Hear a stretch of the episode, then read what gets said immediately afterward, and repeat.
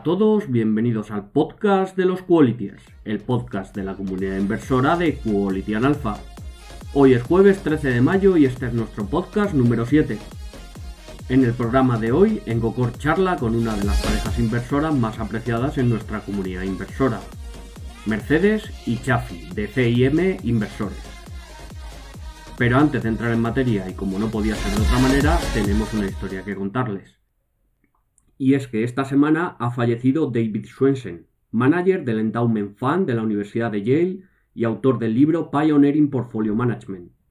Valga como homenaje la lectura del post que Dan Gates, uno de nuestros destacados foreros, le dedicaba tras conocerse la noticia.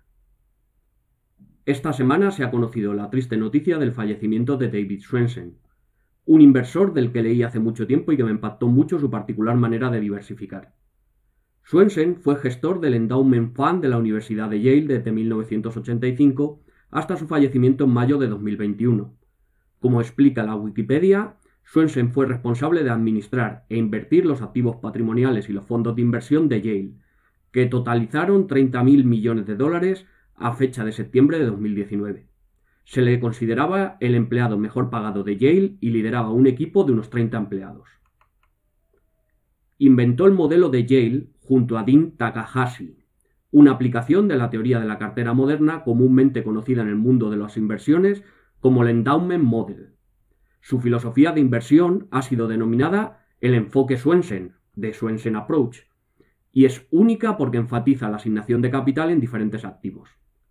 Swensen fue pionero en establecer una asignación muy diversificada y con gran peso de las inversiones alternativas para los endowments y fondos institucionales ya que hasta ese momento no era lo común, lo que permitió obtener buenas rentabilidades con una baja volatilidad.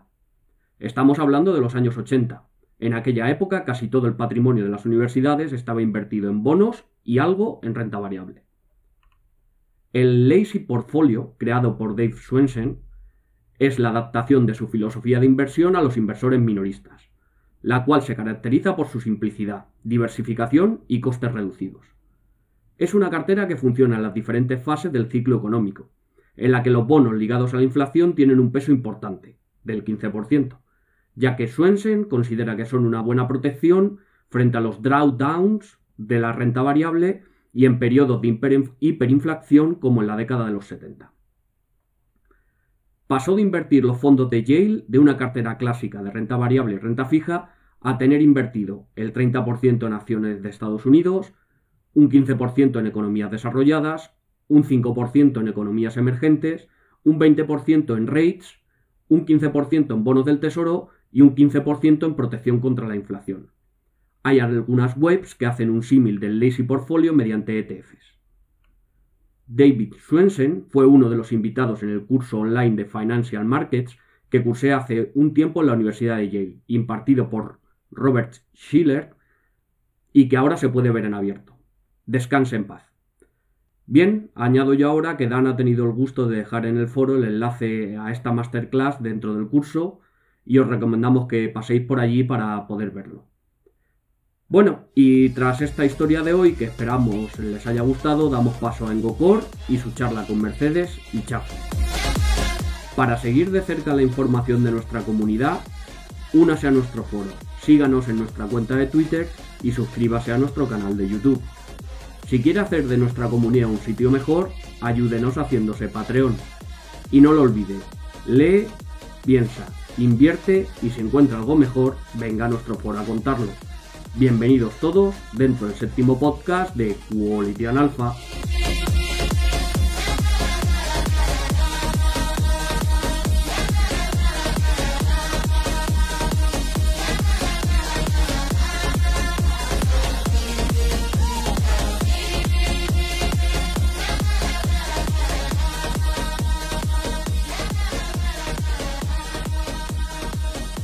Hola, hola, hola, queridos qualities, amigos inversores, inversoras, inversonaurius.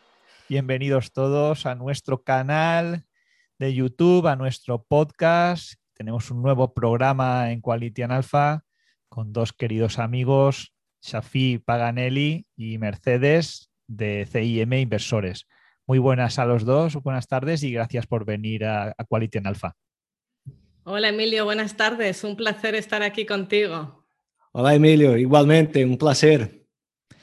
Bueno, ya tenía ganas de reunir a inversores avezados en derivados y operaciones financieras de mucho tipo. Nos han preguntado mucha gente por el foro y también por Twitter.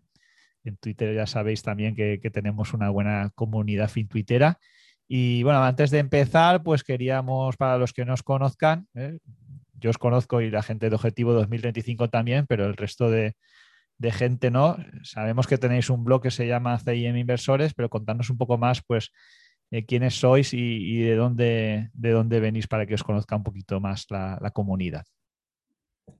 Bueno, pues como contamos en el blog, eh, somos Shafi Mercedes, ingenieros de caminos. Shafi es brasileño, yo soy de aquí de España y nos conocimos en Belgrado, que estábamos allí los dos con una beca IA Este en el año 97, que ha llovido ya un poco desde entonces. Eso era poco después de, la guerra, ¿no? Bueno, ya había pasado un tiempo, pero tampoco, aquello estaría todavía medio destrozado. Eso fue entre una guerra y otra, realmente. Sí, fue entre las dos guerras que tuvieron. Estaba, estaba, había, habían zonas que todavía estaban mal. Impresionaba un poquito para, para mí, que era la primera vez que salía así en plan aventura, digamos. Salías de, casa, ¿no? De, Valencia, de, las faldas de mamá. exacto, con mi maleta y... Es, duro salir ¿eh? de casa. Bueno, Safía nos acordará, pero yo recuerdo, yo, he salido varias veces, pero recuerdo para mí la, situación más estresante, cuando, cuando tenía 15 años me fui de intercambio a, a Reino Unido, que bueno, eso como iba con gente del instituto, no me supuso un gran cambio. Pero cuando ya en la crisis, de, después de la crisis de 2008, yo salí en 2012, me fui a, Qatar y estaba aquí un día tranquilo buscando trabajo, como tantos otros, y a la semana siguiente me encontré en el desierto, bajar del avión, en un avión en el que no había ningún blanco como yo, eh, a las 5 de la mañana, 55 grados, centígrados, pensaba que eran las turbinas del avión y el, pakistaní que estaba al lado me dice, no, no, están apagadas. aquí es, el clima es que es así. Y, me supuso un, shock fuerte. ¿eh? Llegar luego al hotel, abrir la ventana y, escuchar el rezo ahí del Corán cuando yo no, no había salido de Europa es, es realmente duro. no sé si, si esa experiencia es buena vivirla muy traumáticamente o es mejor de manera más acompañada y más y más gradual. No sé, Shafi, tú eso cómo, cómo lo has vivido, ¿no? El salir de, casa y, qué recuerdo tienes. Bueno, es que la verdad, yo salí de, mi casa con 15 años. Mis padres vivían en un pueblo y yo quería estudiar y salí con 15 años para ir a la capital, estudiar y entrar en la universidad. Entonces tenía, en Brasil había un, un examen antes de la universidad y tenía que prepararme antes en el bachillerato, col, no sé cómo se llama aquí. Sí, el bachillerato. Ahora es el bachillerato. Ahora es el bachillerato. Sí, salí de casa muy temprano. Y en 97, cuando terminé la carrera en Brasil, me vine a Belgrado, donde conocí Mercedes, pero no he vuelto a Brasil desde entonces, que cuando volví conseguí un trabajo y me fui a trabajar fuera. Y la verdad que es una experiencia bastante dura al inicio, uno, uno es joven y, y, todo está muy bueno, pero muy hay duro. Quien, la... Perdona, hay quien ve españoles por el mundo. No sé si ahí en Brasil habrá algún programa que sea parecido, pero ves españoles por el mundo y dices, ostras, qué bien vive la gente. Pero claro, yo veía gente ahí que salía, que ganaban, no sé, 6 o 10 mil euros al mes o, y vivían a todo trapo, pero luego hay gente también que, no lo, que a lo mejor no lo pasa tan bien y, y, claro, el que no le va bien, ese no sale en la tele a contarlo. No. No, ese, ese programa ha hecho lo mucho conocíamos y parece que todo sea muy fácil, ¿no? El llegué, me gustó tanto que me quedé. Y lo que no te cuentan es que el me quedé es una montaña de trámites, de burocracia, de adaptación, de, Cuando vas con una empresa, pues te lo facilita un poco, pero cuando vas tú solo, es, es durillo, sobre todo si es un país muy distinto. yo estuve viviendo con, con un chaval de, no sé si me escuchará, eh, de, de Granada. Bueno, chaval, pues ya con, tres hijos ya tenía, ¿sabes? Y la verdad, yo a veces me quejaba y decía, joder, qué cabrón, aquí qué coño hago yo, tan lejos de mi casa, tal. Y, él me decía, y él se había ido allí en la crisis porque era aparejador, ¿no? Arquitecto técnico o ingeniero de edificación, como se diga ahora, y aquí estaba el tema todavía peor que la ingeniería civil, se había ido en plan turista, que había mucha gente que todas las semanas llegaba algún español o varios con la visa de turista para buscar trabajo y costeándose todo por, pues de su propio bolsillo, ¿no? Y yo recuerdo que yo pagaba de la, una habitación, pues te costaba mil euros al mes una habitación y esa gente lo tenía que costear todo para tratar de buscar una oportunidad. Y luego lo mm. pensaba y decía, ostras, pues sí que es realmente complicado. No, nosotros, bueno, nosotros nos casamos en 2003, que fue cuando yo me fui para allá y fue la época en la que todo el mundo venía aquí a trabajar. Entonces yo allí, vamos, me encontraba a lo mejor alguna ONG perdida, pero donde estábamos españoles mm, pocos o ninguno. Hasta que no llegamos a Lima en 2011-12, casi no conocía ningún español trabajando donde estábamos nosotros. Y entonces, en, aquella época que sí que empezaron a llegar allí, pues eh, alguno iba con la empresa, pero muchos iban a buscarse la vida en plan, pues eso, tengo para tres meses y en tres meses me tiene que salir algo porque si no me tengo que volver. Eso, desde mi punto de vista, eso es chunguísimo y, es un error porque te genera pues una gran ansiedad y un estrés ir contra el crono, ¿no? O sea, las cosas no se pueden hacer así. Si tienes que ir a un sitio, y te tienes que plantear otro tipo de objetivos y, luego es, verdad que tienes que tener a lo mejor el respaldo de la familia y decir, oye, mira, pues no sé, ves un año, eh, a lo mejor homologas tu título, si eres titulado o buscas trabajo o a lo mejor conoces a alguien, puedes trabajar con él para ver si te sale otra cosa que puede ser que no, o si estás en un país anglosajón, pues puedes aprovechar para aprender el idioma. Si no te sale trabajo, pues te vuelves, si te sale trabajo y te quedas, perfecto. Pero yo me di cuenta que ponerlo, porque yo también quería, yo quería trabajar, a ser posible, en una empresa anglosajona o americana, que bueno, las condiciones eran mucho mejores y había otro tipo de, trabajos. Y, luego me di cuenta y digo, es que esas cosas llegan cuando no las necesitas, ¿no? Entonces es mejor, hay que ser constante, pero tener la tranquilidad de, oye, yo trabajo o hago lo que tenga que hacer, si sale bien y si no, pues vuelvo a mi casa y punto. Sim, a verdade é que a vida de expatriado não é fácil. Incluso agora mesmo eu estou aqui em, em Valência, me gusta muito a cidade, pero eu sou um expatriado aqui. Aunque já adoptei o cremaet, pero soy un expatriado y, hay cosas Hombre, que no estoy tú acostumbrado. Eres valenciano ya, tú eres, tú eres valenciano ya aquí. Eres, eres uno, si en la bici y te vas a esmorzar, ¿eh? hacer los, los, esos de dos horas, la adaptación es total ya. pero luego hay países en los que es mucho más difícil adaptarse. Yo creo que España, si vienes de, bueno, si el idioma lo conoces y tal, es bastante sencillo adaptarte. No, y, pero no lo creas. En mi caso fue un poco más complicado porque yo no, yo sigo hablando el portuñol, no, no hablo el español. Pero aún Mercedes tinha muita dificuldade de entender quando cambiávamos de um país ao outro, o espanhol cambiava completamente. Então, imagínate, era dificilíssimo entender a gente de cada país. E logo, trabalhar em obras, lejos da cidade. Tinha que passar a semana em campamento, venir à cidade fim de semana. Não, não era fácil. Não, isso é certo que, não é vida. el trabajar ahí en, en los Labor Camp, eso es, eso es duro. Yo he tenido compañeros que se han ido a Argelia a trabajar, han estado dos años prácticamente sin salir del campamento. Y, luego dices, ostras, he perdido dos años de tu vida. Es verdad que esa experiencia luego les ha valido para, para pues, optar a puestos mejores, pero son dos años de tu vida que, que realmente pierdes, porque el hacer una estación de gas en Argelia no es el sueño de nadie. Bueno, yo no creo que sea perder, pero eh, aprendes otras cosas, vives otras experiencias, a veces conoces gente que luego te abre otras puertas, pero vamos, que, uno tiene que estar dispuesto, porque si no... Si no, no aguantas. Y yo estoy muy de acuerdo con Mercedes. Eh, no es fácil, es una vida dura. Pero por outro lado, tu tens experiências que não tendrías se estivesses vivendo todo o tempo na mesma cidade. E, e eu creio que eu repetiria casi todo, no todo, pero casi todo otra vez. Me abrió muchas ventanas, muchas puertas y, y, la verdad, yo soy lo que soy hoy gracias al trabajo que yo tuve. Y Mercedes también, yo creo.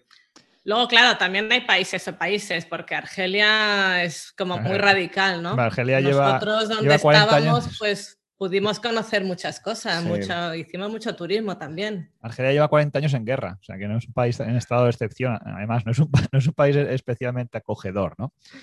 Por eso.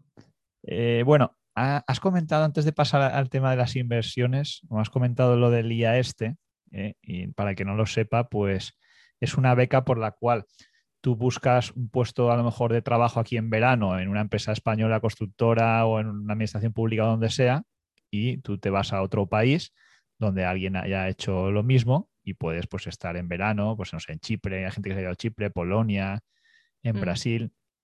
Yo estuve a punto de irme, pero la verdad que no conseguí, no conseguí, pese a que llamé a constructoras y demás que tenía contactos, no conseguí que, que fueran capaces de firmar una beca, ya ves tú. Luego lo pensaba y digo, ostras, digo, una constructora no sé, como en el caso de alguna grande castellonense que había, que no me quiso firmar unas prácticas que le costaba no sé, un becario mil euros dos o tres meses aquí, digo, vaya país que vivimos también, ¿no? Y, me mm. acuerdo también otra anécdota que fue cuando vino, ahora que no me escucha mi señora esposa, que vino una, brasileña aquí de intercambio de ella este, y yo pensaba que todas eran mulatas y, vi que era rubia de ojos azules, probablemente de ascendencia holandesa, y ahí se, me cayó también un, pequeño mito, ¿no?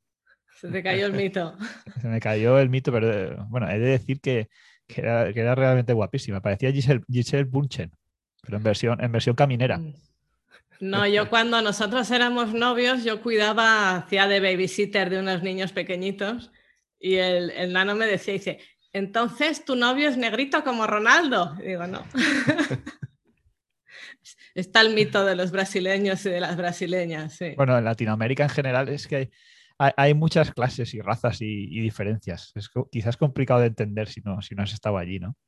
Hmm. Bueno, es lo que yo digo siempre, la, la, globalización en mi vida empezó muy temprano. Mi madre era libanesa, mi padre descendiente de italiano. Yo nací en Brasil para luego casarme con una valenciana. Entonces... Los libaneses son los mejores comerciantes del mundo, probablemente sean buenos aduladores también. Y yo creo que me ha tocado la parte mala, que comerciante soy muy malo. Oye, la comida libanesa es muy buena. Yo, creo que los mejores restaurantes que he estado en Oriente Medio eran libaneses. Sí, aquí de vez en cuando hacemos alguna cosita. bueno. el, hummus, el falafel, el, pan, no me acuerdo cómo le llaman al pan. está muy pan árabe. también. El pan árabe, sí. Mezclas ahí con el hummus y las salsas. La verdad es que tengo buenos recuerdos ahí. Tenía buenos amigos libaneses cuando estaba. Luego también, lo malo es que para trabajar con ellos y negociar es duro. Porque eran duros, me acuerdo que eran duros, duros de roer. Tenía uno, tenía un cliente libanés en Gabón y el tío era pesado, pero pesado del punto de que cuando ya te había rebajado, regateado 10 veces el precio, se cogía el avión, se venía a España y se presentaba aquí y te volvía a regatear. Y al final, solo para dejar de oírlo, se lo dabas ya, que fuera perdiendo dinero. Ya llévatelo, que no quiero, no quiero, volver, no quiero volverte a ver. Ya. No, una tía que teníamos en Líbano nos fue a visitar en Brasil una vez y quería comprar una ropa o algo de Brasil. Entramos en la tienda, como aquí, miramos y salimos, compramos y salimos de la tienda. Y mi tía decía, ¿y no vas a regatear? Porque ¿qué estáis haciendo? Tenéis que regatear. Eso está, en la sangre. Está mal visto si pagas, si pagas más de la cuenta. Exacto, pero dice que lo hacen eso porque quieren hablar con el cliente, quieren que el cliente hable contigo, o sea, es, una relación más cercana. Es para socializar. Exactamente. No, y que está en la, en la cultura, en la sangre, son fenicios. Exacto. Han, vivido del comercio y se han tenido que reinventar, porque tantos problemas políticos que hay en su país. Bueno, pues si os parece, para pasar al tema de las inversiones, que yo creo que es lo que más les interesa a nuestros oyentes y espectadores, si es que se les puede llamar así a los queridos youtubers, hay una pregunta que nos hace nuestro querido Vizcay en el foro, uno de los amigos que tenemos de Euskadi, que tenemos bastante foreros de allí, por cierto, Y os la leo y si os parece podemos ir poniendo las transparencias que habéis preparado para que las vean los que nos sigan a través de YouTube y se las vamos leyendo a los podcasters. Y, mientras las preparáis, yo voy leyendo. Podemos compartir pantalla, mientras tanto yo voy leyendo la, pregunta de, de Vizcay, que dice así. Dice, buenas tardes. Por lo que indican, son expertos en opciones y derivados ya os digo yo que, sí, porque bueno, pues se dedican a eso. Y, de hecho le, viven de ello en gran parte, le sacan partido. Dice Vizca, yo desconozco, o las desconozco eh, prácticamente todo sobre las opciones. Solamente sé que son una opción, lo que es una opción de compra y una de venta. Mi pregunta es la siguiente: ¿cuál es su estrategia de inversión? ¿Les lleva mucho tiempo de preparar y seguir la estrategia? También quisiera preguntarles si invierten directamente en acciones al contado, en cuáles y en qué se diferencia de la estrategia con opciones y, os da las gracias. ¿no? Bueno, ahí vamos a responderlo si os parece con, estas pequeñas diapositivas y si queréis contar un poco a los amigos de Quality and Alpha quiénes CIM Inversores, porque tenéis un blog, tenéis una newsletter también que compartís gratuitamente, por lo menos hasta el día de hoy. Y, bueno, eso yo os recomiendo a todos los que estéis interesados, eh, tanto en las estrategias de opciones como en la, incluso diría que la operativa en sí con las acciones, también comentáis a veces cosas muy interesantes como cuándo entrar, cuándo salir. Hemos, habéis hablado sobre el buy and hold, sobre la inversión value y también comentáis algunos libros importantes. Pero bueno, nadie mejor que vosotros para, para explicarlo a nuestros amigos. Sí, bueno, nosotros eh, cuando nos, volvimos aquí a España hace ya tres años, eh, vimos que sí que es verdad que en España ya empieza a haber como más interés por todo esto de las inversiones, pero la mayoría de la gente se va hacia inversión por dividendos o el buy and hold o indexados, que está como muy de moda ahora. Pero así, información o blog sobre nuestra forma de invertir, que es así un poco diferente, pues no había tanto. Y entonces, pues nos decidimos a abrir el blog para poder un poco contar lo que hacemos, que siempre puede haber alguien que le interese.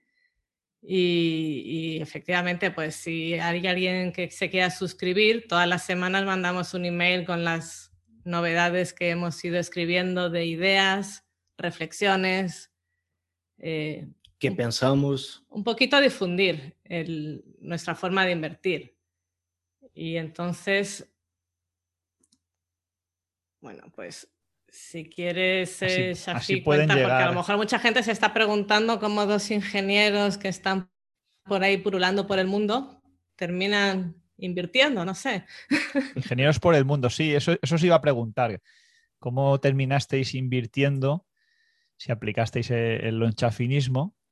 Y, y, bueno, y un poco al final, pues gracias al ahorro cuando habéis trabajado, que aquí lo habéis explicado un poco, profundizaréis más.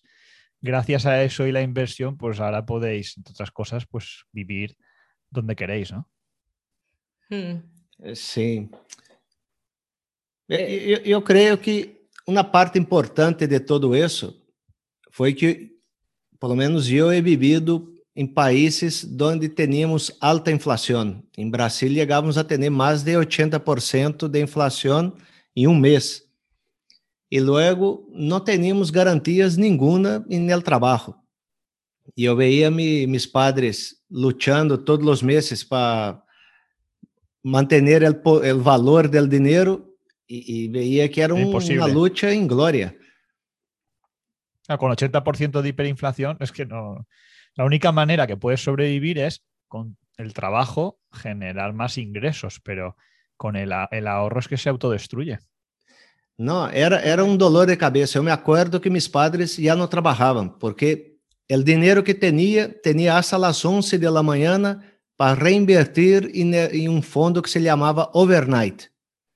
Entonces pasaba la mañana, todos del trabajo, calculando cuánto iba a pagar el overnight para las 11 de la mañana, hacer el, el rescate del dinero del fondo de la noche anterior y volver a, a, generar en el día. Y eso era todos los días, pues la gente ya no trabajaba. Solo se dedicaban al overnight. Exactamente, porque pagaba 1 o 2% por día, pero la inflación era 2, 3%. O sea, no, era una, una carrera de la rata impresionante.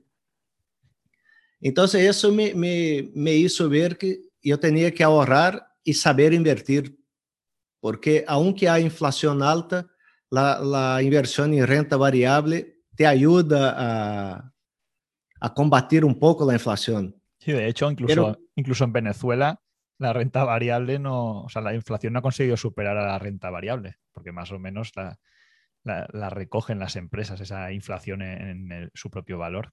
Exacto. Mm. Pero ¿qué pasaba en Brasil? En Brasil, en los años 90, el interés real por encima de la inflación era el, uno de los más altos del mundo. Entonces, en Brasil, en aquella época, la renta fija era la mejor inversión. Fue, empezamos ahí, o, o yo empecé ahí. Pero luego comencé a ver que la renta variable, sabendo cómo invertir, te daría un poco más. Pero empezamos como todos, empezamos com inversões em dividendo, é, fundos indexados, não havia ETFs na época. E, e começamos, eu comecei a trabalhar em 98, logo nos casamos. Em 2003, Mercedes se foi à Sudamérica a, a comigo. E, e, começamos a estudar junto. Me acordo que fim de semana passávamos fim de semana estudando como fazer análise gráfica, cómo hacer análisis técnica con eso. Y, y, de poco a poco juntos fuimos aprendiendo cómo hacer las cosas. Sí, bueno, hay, hay, que decir que a lo mejor alguno va a decir, oye, pues joder, recién casados, pasando el fin de semana así, me da aburrimiento. oye, y Pero una es pregunta. que había veces que donde estábamos tampoco había así como mucho más que hacer. No podías salir, o sea... salir al cine o a bailar por ahí, ¿no? Não havia cine. e para sair do pueblo que, que, que, estávamos, teníamos que correr um avião, que tampouco se podia sair em coche. Vosotros os casasteis en 2003. ¿El día este cuándo fue? ¿En el 97, 98? 97. 97. O sea que ahí ya os enamorasteis y continuasteis en contacto, pero no os veríais prácticamente hasta, hasta 2003. No, veíamos ¿no? porque Íbamos y, veníamos, íbamos y veníamos. Pero vamos, un par de veces al año, tres veces al año. Sí, de tres o cuatro veces al año. Podríamos hacer una Era película. El teléfono patatero de la época y, y A Pueblo cartas, España cartas directo. de esas de, de sello. Con España directo y cartas de sello. So- Somos dessa época, assim, Sí. de, de antigos. Podríamos hacer una película como las de Nicolás Spark, ¿eh? con, esa, con esa historia. Sí, bueno, ahí eh, cultivamos paciencia bastante. y- Sí, eh, bueno, es bonita. Es, es era- eran otros tiempos, desde luego que hoy en día hay mucha más inmediatez. Eso también te da más paciencia probablemente. Sí, totalmente. e- e era, era incrível, porque surgiu o Skype, pero não tínhamos uma conexão, ou pelo menos onde eu vivia, não tínhamos conexão para poder conectarnos via Skype. Então, era. Es e que hace para falar por teléfono, em alguns sítios que eu vivia, eu tinha que viajar 80 quilômetros. Porque o teléfono de la obra era uma rede muito específica para comunicar com a central. Era outros tempos. no, no, sí, yo me acuerdo, y- complicado, sí. hace 10 años, sin ir más lejos, el Skype, aunque ya existía, pero no había conexiones para conectarte. Y si te conectabas con alguien, se oía tan mal que al final te ponías de los nervios. Sim. Isso que estamos fazendo agora era impensável naquela Impensável. época. Y Y menos luego, si lo tienes además. Tú con tu campamento, que estaba allí en medio de ninguna parte, y yo con mi abuela interrumpiendo, ya puedo usar el teléfono, ya puedo usar el teléfono, porque claro, o teléfono o internet, las dos cosas no. y quitabas el cable y le enchufabas ahí eh, la conexión eh, que iba a pedales de 28K y Sí. decía ti, ti, ti, ti, ti, ti, cuando te conectabas hacías tiqui, antes como si estuvieras marcando qué, qué curioso y bueno a ellos os dedicabais Sí. entonces a estudiar la renta variable ya en, en el 2000 ¿no? en adelante Exacto. Foi quando começamos a, a poner parte de nosso dinheiro em la, la renta variável. Sí, cuando, claro, al principio es lo típico, ¿no? Te dejas asesorar por el banco y cosas así, y ya sabemos eso cómo suele terminar, entonces al final uno se tiene que poner las pilas porque... El banco en el mejor de los casos termina igual, en el mejor de los casos. Mm. De hecho, mi madre trabajaba en el Banco do Brasil y, y las primeras acciones que yo compré fue indicación del Departamento de Acciones del banco. Adelantando la película, uma ação eu consegui recuperar 10% e a outra ação eu perdi todo. Uf. Foi quando decidimos, temos que estudar e fazer nossos deveres. Não podemos fiar-nos de outros. No, desde, desde luego que eso es fundamental. Para eso, entre otras cosas, para eso, para eso hemos creado esta plataforma. Sí. Exacto, yo creo que va por buen, por buen camino. Bueno, en 2008 viene la crisis de la subprime. No sé cómo os pilló, Supongo que mal como a todos, pero yo, yo recuerdo mm. poner la televisión todos los días y, el IBEX todos los días bajaba un 10. Parecía que no tenía, que no tenía fin aquello. Mira, nosotros tuvimos una suerte muy grande, porque justo en esa época en Latinoamérica había un boom de, de construcción. Entonces, con relación al trabajo, no, te, no teníamos problema. Y como no teníamos problema con el trabajo, la, las inversiones nos preocupaban, pero sabíamos que podíamos vivir sin ellas. Entonces, aprovechamos para aprender más e eu creio que foi uma época que conseguimos uma rentabilidade muito alta, porque não, não, não fomos obrigados a sacar o dinheiro e mais bem podíamos invertir quando o preço estava muito baixo. Es que esa es una de las claves. Cuando viene un, la gente está pensando cuando viene la crisis para sacar el dinero y que no le pille, cuando la clave está en si viene esa crisis, conseguir dinero como sea para invertir. De hecho, hay gestores de estos famosos growth que se apalancan hasta un 40% cuando hay una bajada muy fuerte. Y así es como consiguen batir al mercado. Y cuando el mercado va bien, pues simplemente no haces nada o prácticamente nada. Sí, y, 2008 hasta 2010 fue, fue un periodo de un aprendizaje tremenda porque vimos que realmente não hace falta sacar o dinheiro quando há crises. Tu tienes, tu necessitas uma certa liquidez para poder invertir em algo que está barato. Exacto. E, e nos foi bastante bem nessa época. Sí, yo creo que, que, allá, en, por lo menos donde estábamos, se notó diferente la crisis. A, sí, no fue como aquí. España. Y ni como en Estados Unidos. Como había ese boom de construcción, as commodities estavam muito altas na época, então Latinoamérica sí, depende mucho de commodities. Creció mucho los emergentes, luego también el Mundial de Brasil le dio mucho, le dio mucho empuje, ¿no? Sí. Hmm. Había muchos españoles que se iban ahí a construir o a vender cosas. Y de ahí pasaste, bueno, ahí estabais más invirtiendo en empresas, ¿no? Y de ahí pasasteis a una gestión más activa. ¿Cómo, cómo fue eh, ese periodo? Bueno, eh, como, como eu dije, nós começamos com inversões por fija. dividendo, com fundos indexados, mas sempre têm o gusanilho de aprender a, a, valorar empresas e saber quando entrar e sair de uma empresa ou de um, de um mercado específico. Então, direcionamos nosso aprendizagem aprender a valorar a empresa, a entender que é um MOAT, que são as vantagens competitivas, coisas desse tipo. E na verdade que tardamos uns 5, 6 anos para poder aprender. Eu creio que a estratégia nossa hoje dia é fácil de hacerlo, pero tardamos esse período para identificar qual é a melhor eh, estratégia que podemos a, a, adoptar ou qual é o melhor estilo de inversão. Eu creio que a clave é essa, saber o que vai com tu caráter, a parte psicológica que tu tienes. Sí, nuestra evolución también ha ido marcada un poco por el tiempo que hemos ido teniendo, mm, porque al principio en obra como que era mm, mucho más difícil, ¿no? Luego al ir a la ciudad y estar con más acceso a toda la información, internet, pues ahí hemos tenido más fácil el aprender.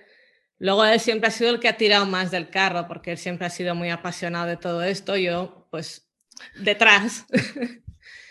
y, poco a poco, pues a medida que vas sabiendo más, pues vas queriendo hacerlo también más a tu manera y, un paso detrás de otro.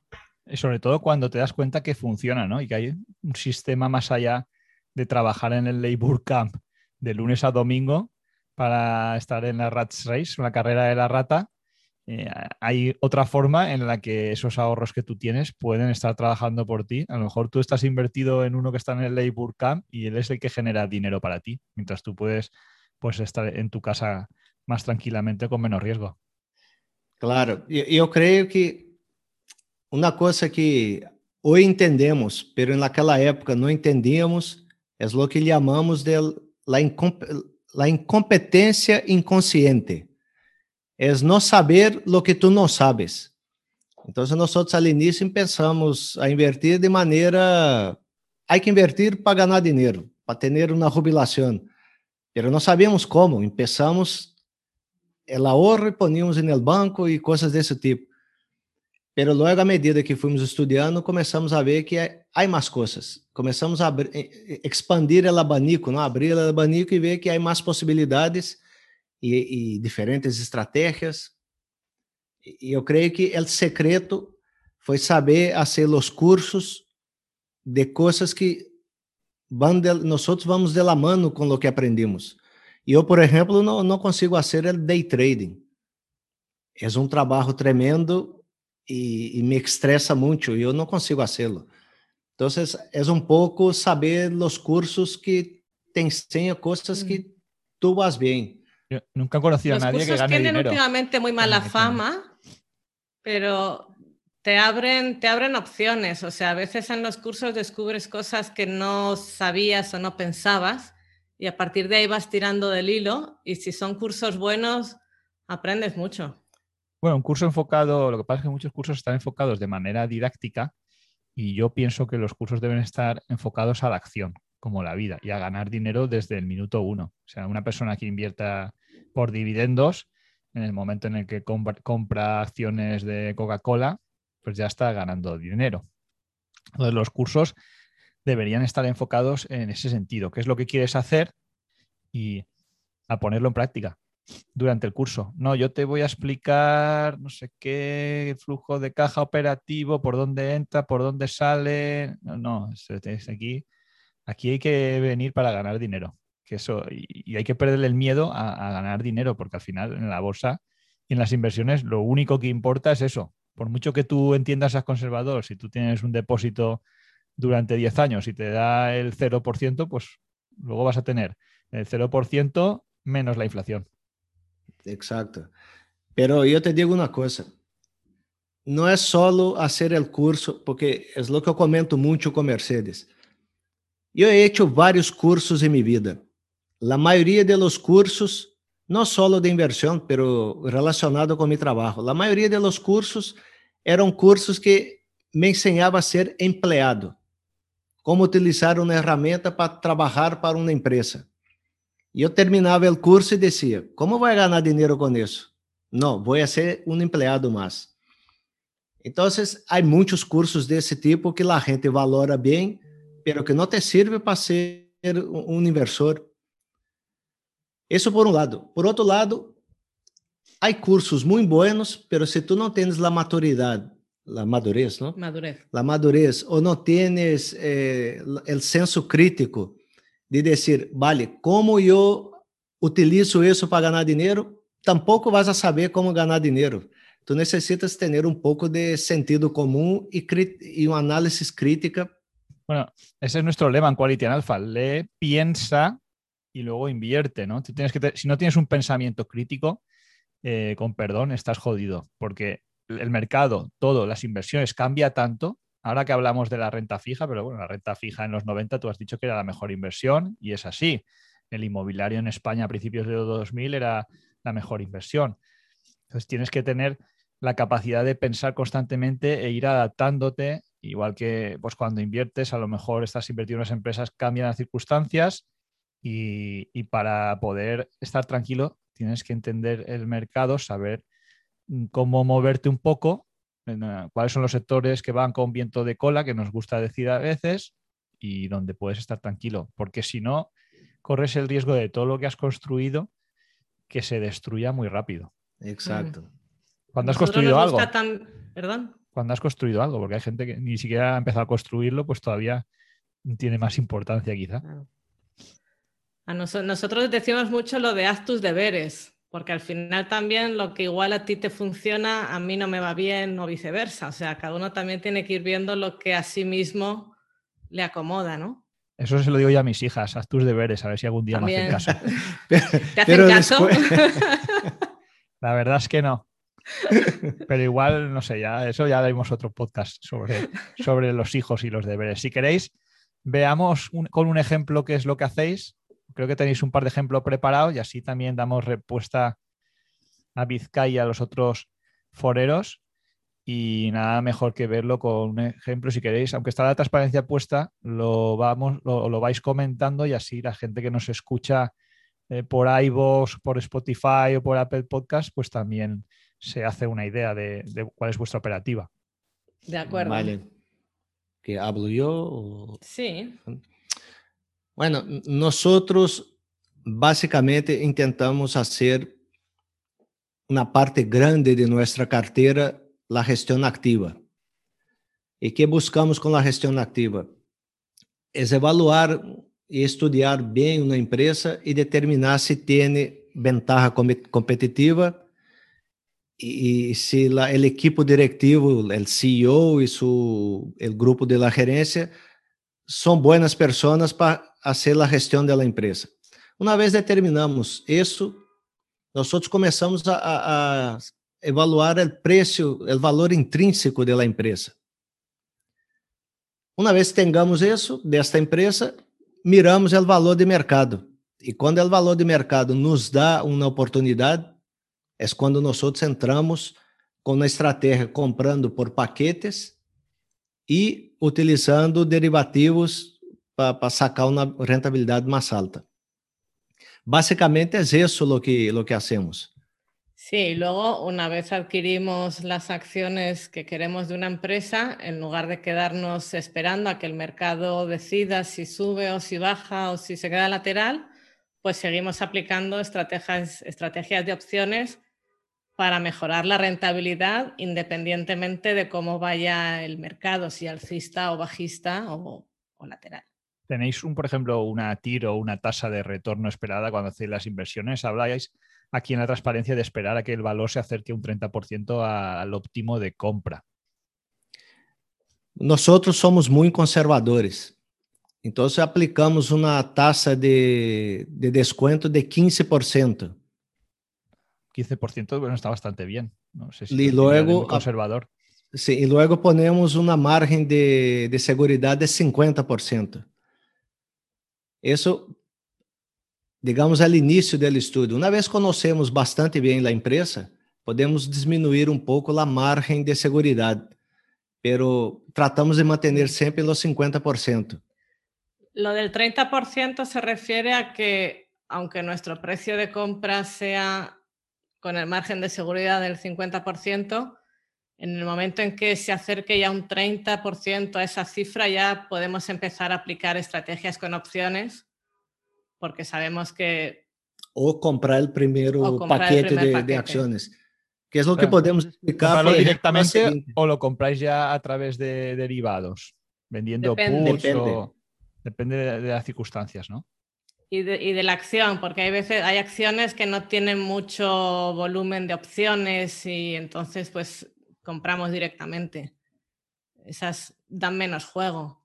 Aquí vemos en otras, el ejemplo. Pues eso, si cuando la encontramos ya está en el precio, pues ya no da tiempo a hacer opciones.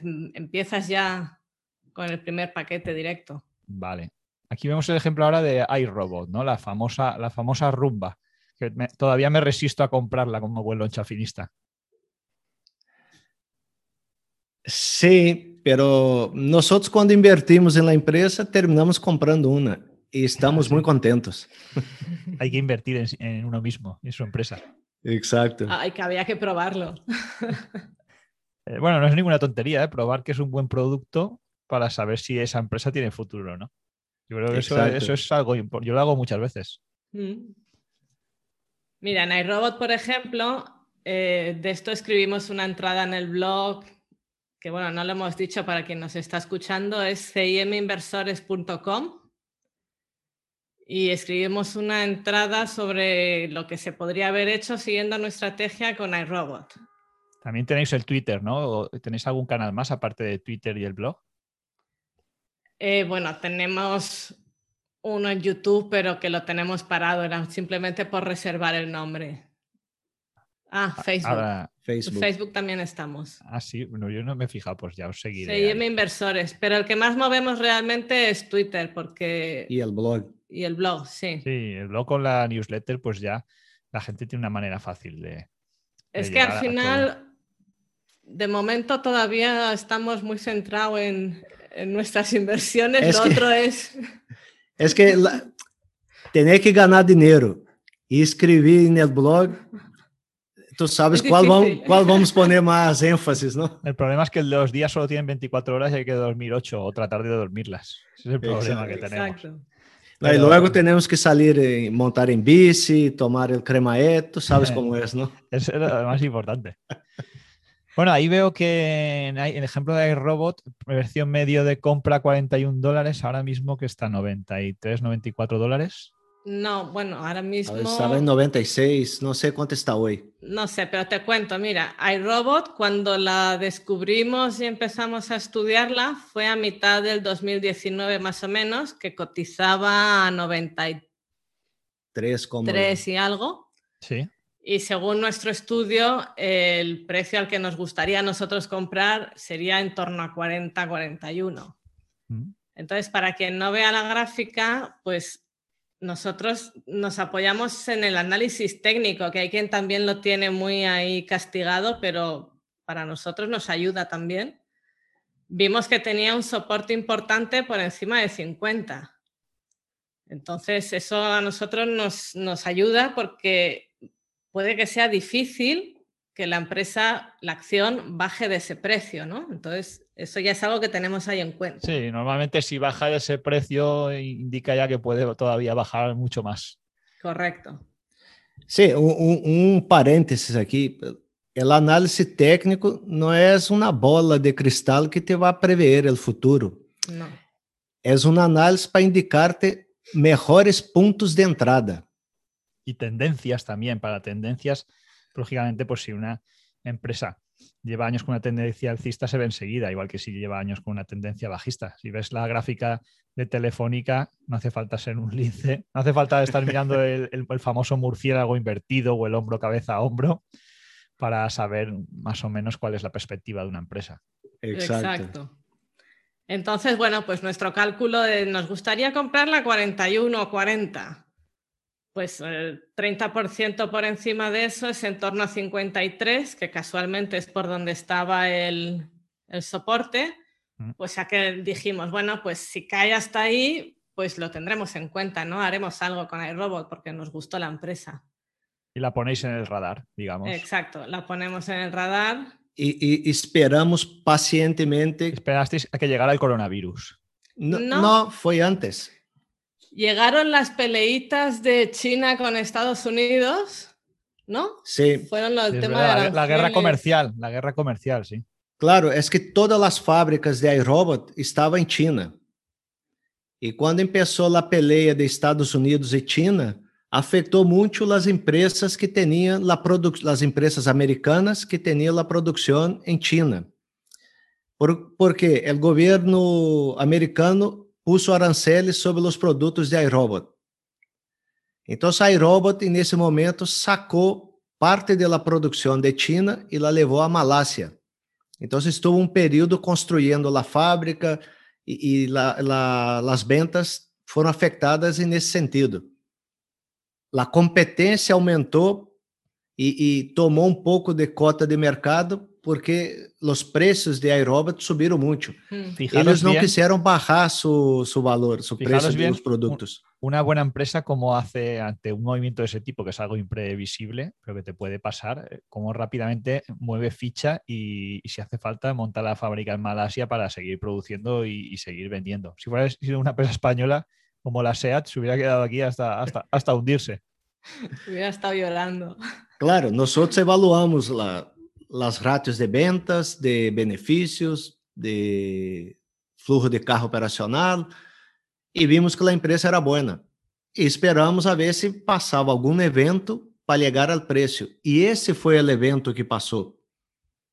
Se, a partir de, do início de 2020, a empresa começou a cair, y- No, cayó antes. Início de 2020, não? Finales, finales de 2019 Empezó a se ve ahí. caer sí. en, en en agosto, eh, fue en, este, en esta sacada de A metade de resultados, 2020, sim. Que es del 2019, cariño. Ah, sim, 2019, perdão. Sí, eso es 2019, a finales empieza a caer después del verano y hasta 2020 que llega en torno a 50, ¿no? A principios de Claro. 2020. Aquí la duda estaba en si el evento este se iba a resolver rápido o no se iba a resolver rápido. Pero bueno, pues a nosotros nos gustó la empresa y empezamos a entrar en octubre, septiembre, octubre. Empezasteis a comprar acciones, comprasteis la rumba, ¿no? Y Compramos a comprasteis- bicho, le, le pusimos nombre de bicho además. es un bicho que va ahí por el suelo esnifando polvo. una mascota más. Y fíjate que como no tenemos la bola de cristal, pues terminamos las compras que teníamos previstos y justo después llegó el coronavirus y cayó todavía más la acción. Si lo hubiéramos sabido, nos hubiéramos esperado, para comprar más abajo. Hubiéramos comprado Incluso- mascarillas todos. Incluso a ação chegou a um ponto mais baixo del, del valor que nós outros queríamos comprar. Esperávamos Bajou de comprar 40. eh, a 40, 41 e a ação chegou a 35. Pero vosotros esperáis comprar a 40, pero a 50 ya estabais comprando acciones. 50 dólares. Sim, es como Mercedes comentou, havia um suporte muito forte ao redor de 50. Además, 50 estavam 30% por em cima do valor que nós outros havíamos calculado. Porque esses valores que calculamos não é um valor exato, é uma ideia de rango de preço que podemos entrar. E nós outros, como somos muito conservadores em la taxa de desconto e la margem de seguridade, nós outros podemos iniciar comprar a ação um 30% por em cima de nosso valor calculado intrínseco. No, tú hablas de conservador, pero en realidad estás poniendo una tasa de descuento alta. É porque necessitamos um retorno alto. Somos conservadores exigentes. Es- Eh, no sé si hay algún partido político con esa ideología, pero si, si lo hay, si no lo hay, habría que crearlo. Y la estrategia de salida, que es una cosa. somos bastante buy and holders ahí en el foro, pero bueno, también es verdad que hay mucha gente que tiene también esa estrategia de salida planteada de antemano. ¿Y qué- ¿Con qué consiste o, o en qué se basa? ¿no? Bueno, antes de las salidas, es- en, es- en este caso es que la recuperación de iRobot fue muy rápida después del coronavirus, porque entre que estaba todo el mundo en casa y la quería tener limpia, pero sin trabajar, y las ayudas del gobierno, y pues se dispararon las ventas muchísimo y la acción pues subió a toda velocidad. Y claro, lo- nosotros lo que hacemos en el periodo en que la acción se va recuperando es seguir vendiendo. É onde utilizamos as, as opciones. opções. Vendemos puts, vendemos eh, calls cobertas e hacemos outros tipos de, de operações um pouco mais complexas, Mm, pero que não são essas operações de traders que fazem diariamente, não. São operações pensadas em barrar nossa base de, de coste. Sí, no, no es para ganar muchísimo dinero con una operación, es para mejorar la rentabilidad. O sea, Lo que hacéis es, eh, con esas operaciones, cobrar las primas, ¿no? Principalmente.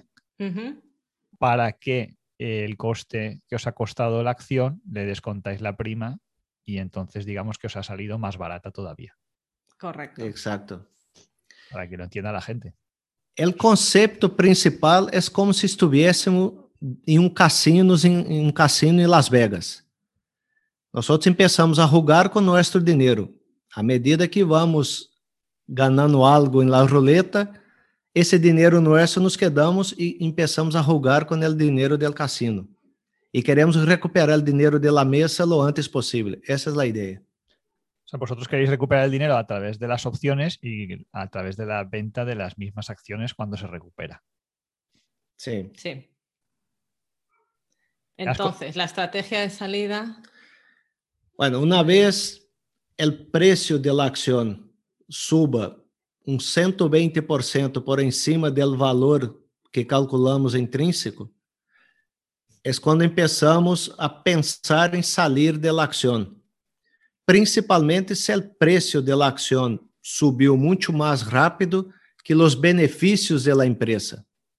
Se há uma divergência que o preço sube muito, mas o benefício não sube tanto, é provável que o preço da em bolsa vuelva a cair para acompanhar os benefícios. Correcto. Então, nós tratamos de usar essa discrepância a nosso favor. Pero bueno, se a empresa sigue subindo seus benefícios a la misma velocidade que sube o preço em bolsa, não, não pensamos em vender. Seguimos, seguimos la corriente e deixando componer o dinheiro. Sí, lo que pasa es que ya a lo mejor sí que hay, pues, como hemos comprado por paquetes, pues con uno de ellos empezamos a vender calls igual más ajustadas, más cerca del dinero, de forma que la prima es mayor y que, bueno, pues si la vendemos, pues ya hemos alcanzado el precio estimado. O sea, son acciones que ya estamos dispuestos a dejar salir si nos vence la, si nos pilla la call. Vendiendo la call, la opción, eh, para, digamos, si la acción alcanza ese valor que queréis, vosotros primero, pues os deshacéis de ella y, ya está, ya habéis ganado lo que se esperaba. Sí. Depende un poco de lo que ha dicho Safi, o la dejamos salir y nos quedamos, igual, dejamos salir un 30% de las acciones y nos quedamos un 70%. O a lo mejor, pues si vemos que los resultados acompañan al precio, pues vamos rulando la call para que la aguantamos más tiempo. O sea, no es que sea algo, hay que ir viendo cómo se comporta. Es dinámico, es mm. una estrategia activa, activa, y dinámica. Eh, aquí comentaba Vizcay, antes de ver el siguiente ejemplo, claro, es una estrategia que no es sencilla, ¿no? El tiempo que os llevaba y si os llevaba mucho trabajo esto. Porque, bueno, no solo con una acción, si tenéis un portafolio de, más acciones y empresas en cartera, lógicamente. No, si, lo que pasa es lo siguiente, si tú tienes una cartera de acciones e trabalhas dessa maneira, tempo não, não, não te ocupa muito tempo. Lo que, lo que ocupa tempo é aprender como hacerlo. E isso nos tardou uns seis anos em aprenderlo. Hacer os cursos, estudar e começar com uma, logo ver como, como iba, começar com a segunda. Pero al dia de hoje, lo que é inversión em las acciones que temos, es bastante mecánico. Es muy mecánico. Mm. En algunas operamos semanalmente y entonces pues igual los viernes pones la operación, en otras es mensualmente, entonces es pones la operación y luego pues una alarma porque si pasa algo inesperado pues te enteras, ¿no? De que, de que, hey, préstame atención que aquí corro peligro, pues suena la alarma. Aquí, por ejemplo, habéis puesto un ejemplo de estrategia sin opciones y con opciones. La diferencia sería que cobrando esas primas, por ejemplo, en la estrategia con opciones, la base de costo o el precio medio serían 24,46 dólares, mientras que sin las opciones hubiera sido 31,82. Antes habéis hablado de las calls cubiertas. Eh, eso creo que sería interesante que lo explicarais también de manera sencilla para que entiendan eh, que, a ver, es como Las Vegas en el sentido de que vas recuperando el dinero, pero no apuestas como en un casino, con un dinero que no tienes, sino que son eh, opciones cubiertas con tu propio capital. Claro. Con, las propias acciones que tenemos. A ver, vamos a lo básico. Cuando vendes puts, si el precio alcanza tu strike a fecha de vencimiento, te obligan a comprar las, acciones. Entonces, o una de dos, o tienes el dinero o te lo presta el broker y juegas apalancado. Con las calls pasa un poco parecido. Si vendes una call y el precio de la acción te pilla en vencimiento, pues tienes la obligación de vender las acciones.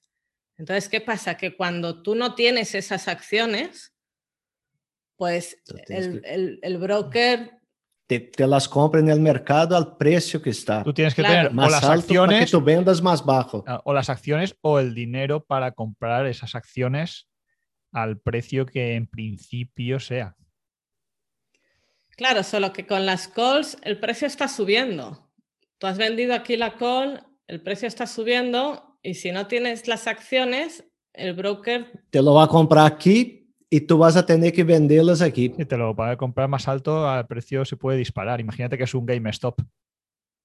Exacto. Exacto. Ese es el riesgo de vender sin tener las, de vender calls sin tener las acciones. Ahí es donde entra eh, lo que llaman el margin call. Y como no tienes margen para eh, poder eh, esa operación respaldarla, el broker te, liquida directamente y te lo, funde, te lo fusila todo y te liquida toda la cuenta. Exactamente. Exacto. Pero ese es el riesgo de quien lo hace sin saber cómo hacerlo. Desde luego que no, recomendamos a nadie que lo haga sin saberlo.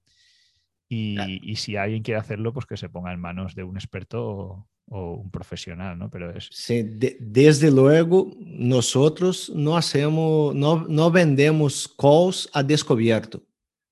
Yo creo que es un riesgo innecesario para un inversor privado, particular. Hmm.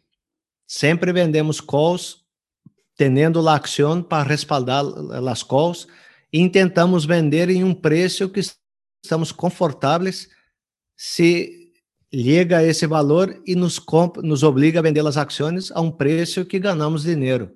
Evitamos vender bajo el agua, digamos.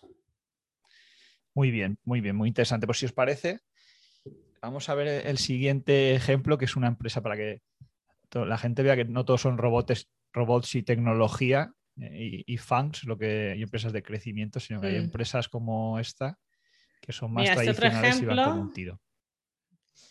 Este otro ejemplo es de Ulta Beauty, que no es una empresa que se mencione mucho en los foros españoles, por lo menos en los que nosotros hemos estado visitando.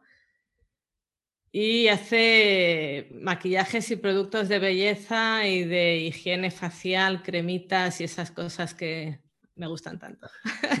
Es un negocio muy bueno. Bueno, hay empresas muy conocidas. En realidad no es que produce, es que vende maquillajes y productos para de belleza. Sería un poco competencia de L Brands, que es la que tiene Victoria's Secret. Sí, solo que Ulta Beauty tiene marcas más de prestigio con otras más low cost, vamos a decir. Entonces, como que tiene un abanico de precios bastante amplio. Y además tiene, bueno, una de las cosas que le hace ganar mucha cuota de mercado es que las tiendas están muy bien posicionadas. tiene también salones de belleza. Es, una empresa que, además está muy bien gestionada. A nosotros nos gusta bastante. Sí, está, además está en uno de los mejores fondos del mundo que hay, que es Tartel Creek. Hemos hablado con Shafi a veces Tartel Creek es un fondo que lleva desde el 96 haciendo más de un 20% anualizado. Y ellos la tienen en, cartera. Ah, es una empresa que nos gusta mucho. Pena que ha subido mucho el valor, pero sí nos gusta. Eso nos lo contarán esto en Twitter, ¿eh? En fin, Twitter.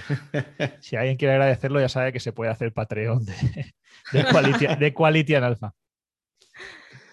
Pues esta empresa la descubrimos eh, en el tercer trimestre de 2018 y empezamos a estudiarla pues igual que hacemos siempre con las empresas. Eh, nuestro precio que nos gustaría entrar es de 140, era en aquel momento de 140. Yo veo que ponéis la línea muy abajo ¿eh? del precio de compra, conforme está la cotización.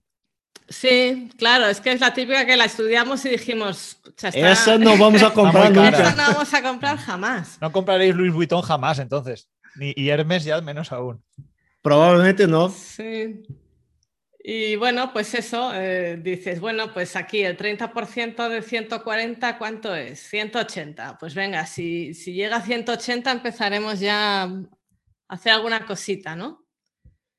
Y entonces, ese precio Ese ¿Qué precio objetivo, ¿cómo lo hacéis? Eh, así a grosso modo, por un, no sé, flujo de caja, ventas, capitalización, eh, múltiplos. Nosotros eh, basicamente utilizamos três metodologias de, de valoração. Uma que é a que Warren Buffett nos ensinou, que é o Owner earnings. Owner's Earnings. La, la segunda, que é o Payback Time, que é isso. Se eu fuera dueño de toda a empresa, o flujo de carga que sobra, em quanto tempo eu pagaria a empresa? E eu busco um fluxo de carga que me que consiga pagar o valor da empresa em oito anos. Ou seja, eu conseguiria eh, Bueno, eso, eso al final um es eh, retorno em oito anos. básicamente el payback, eso es el PER. Si consigues adivinar cuánto va a ser el PER, que es lo, que es lo difícil, claro.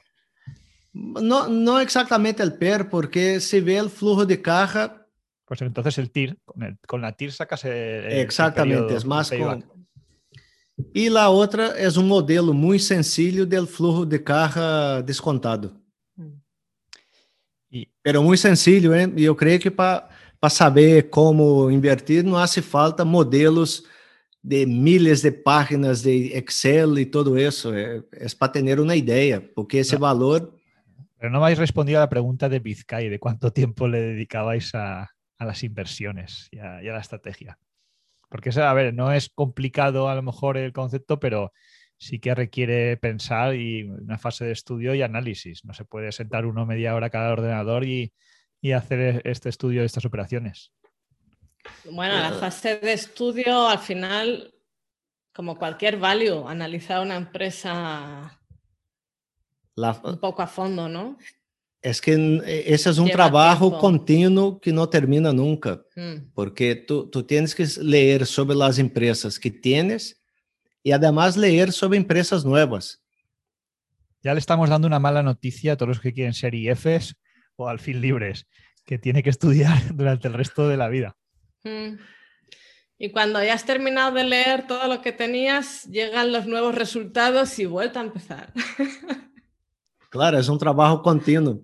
Es que en la vida no hay nada fácil, ¿no? Yo, No, si, si, si no tienes o no quieres dedicarle mucho tiempo, hoy por hoy, hay que indexarse. indexate o ten una cartera de fondos o algo así y no te compliques. Aún Esto así- nosotros lo hacemos porque nos gusta y, Aún así, indexándote tienes que leer y estudiar, porque no es lo mismo indexarte al Nasdaq que al No, MSCI World, al MSCI World emergentes, Asia Pacífico, Europa. Claro, yo, yo, te- yo he tenido indexados al IBEX.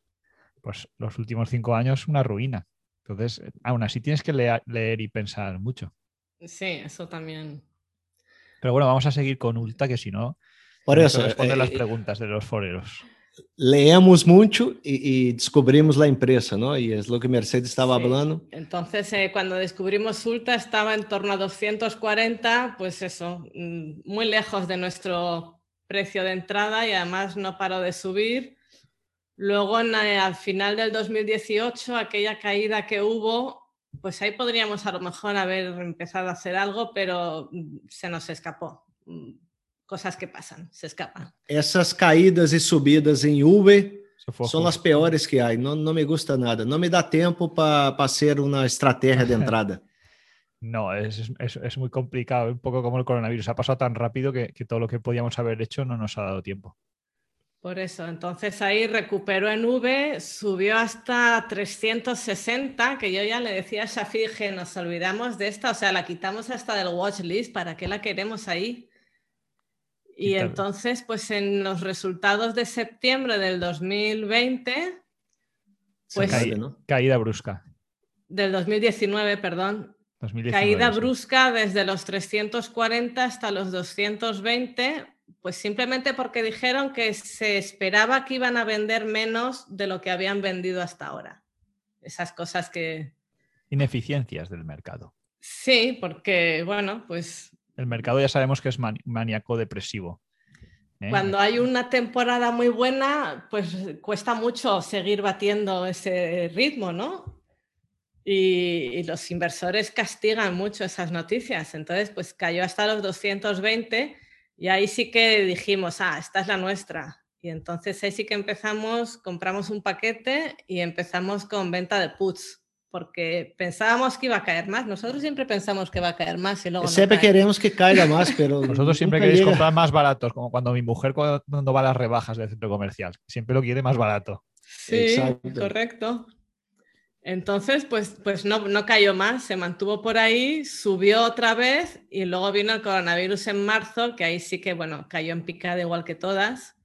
Vendimos puts más abajo porque pensávamos que iba a caer más y como la recuperación fue en V, no nos dio tiempo para hacer mucha cosa. Compramos el segundo paquete y un valor un un Poco poco más. alto de lo que queríamos. en torno a 200.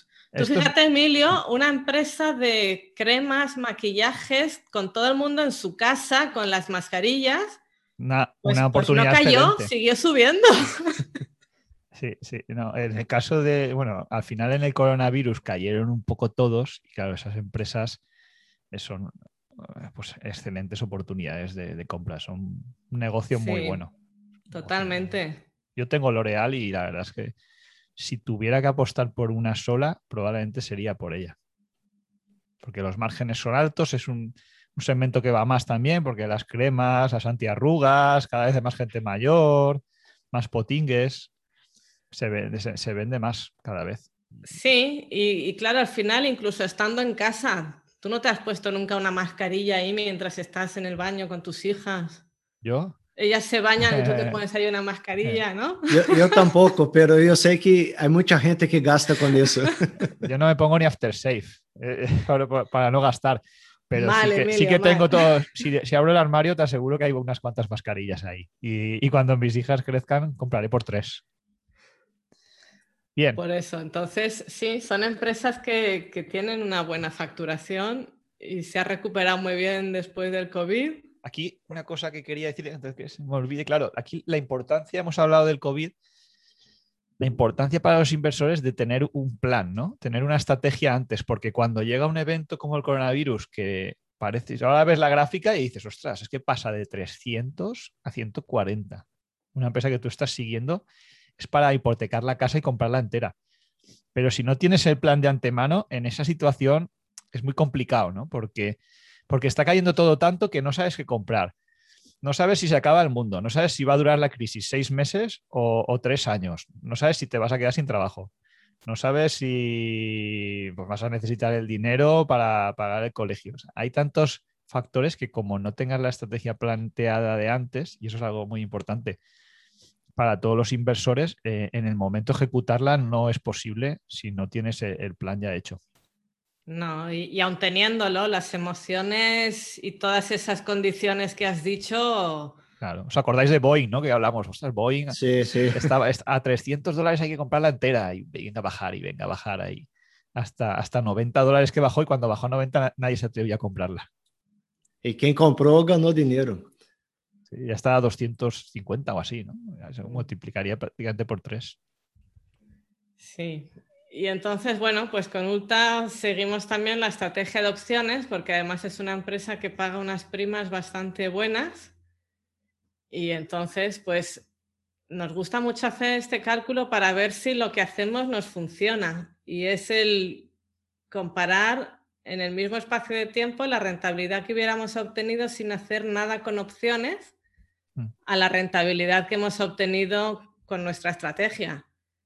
Y pues si no hubiéramos hecho nada, solo por revalorización de la acción desde 235 a lo que está cotizando ahora, pues es una rentabilidad de un 34% que está muy bien, pero con opciones estamos en 86%, que dices, pues muy bien, o sea, mejor. Le hemos dedicado más tiempo que si no haces nada, pero funciona, o sea, Pero Hay que recordar que esas opciones también tienes un capital que las respaldas. Bueno, en este caso solo con las, las acciones que habíais comprado. Por ejemplo, si, si vendes más puts, eh, tienes que tener, digamos, dinero detrás para poder comprarlas, ¿no? o margen, Sí, sí, o margen. Por eso digo que depende. Se, se llega um momento que já não queremos comprar mais ações, provavelmente não venderemos puts nesta empresa. venderemos más lo que son calls a cubierto Calls cubierta. o hacemos una, una, un- una operación que, que es un, se llama bull put spread, que es vender una put y proteger essa put com uma put comprada. Então, tu utilizas menos capital de respaldo, pero sigues generando um fluxo de carga, principalmente em empresas que não pagam dividendos. Tu consegues sacar uma, um dividendo de maneira mensual. Sí, pero es importante lo que ha dicho Shafi. Cuando ya se ha empezado a revalorizar bastante, si ya no quieres comprar más puts, A mais a la empresa, não? más, más empresas, perdón, eh, no, no vendas más puts porque te arriesgas a tener que comprarlas a un precio muy alto. Yo est- esta estrategia, que creo que solo he conocido a, a tres personas, vosotros dos y otra, que lo hacen en toda España. Supongo que habrá más gente o en el mundo, ¿no? Y la otra es Favala eh, en Twitter, no sé si lo habéis seguido, que él ¿Cómo? también No. utiliza Favala, sí, pues él también Pues está no eh, eh, en varios foros, en Más Dividendo y en, y en Rankia creo que también está, y él utiliza esta estrategia lleva ya más de 10 años ha- haciéndola, ¿no? Y al final es una manera, eh, pues de prácticamente de sacarse un, salario, ¿no? Utilizando tu propio capital en lugar de, trabajar en el labor camp, que, suele ser más sacrificado. Aunque a gente não lo creia, isso aprendimos de Warren Buffett.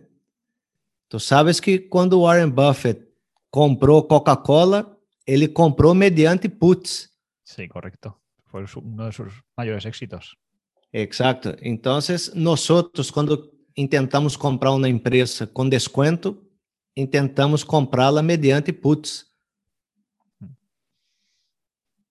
Não, não é que vendemos puts para sacar a prima. Não, intentamos vender puts quando a ação tem um preço que vale a pena comprá-la.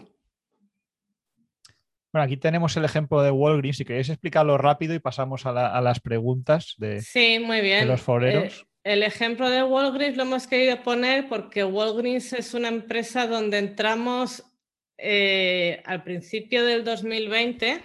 O Walgreens, para el que no la conozca, pues son las farmacias que hay en Estados Unidos sobre todo y en gran parte de, de América, ¿no? Una especie de, de Carrefour de la farmacia o de Walmart.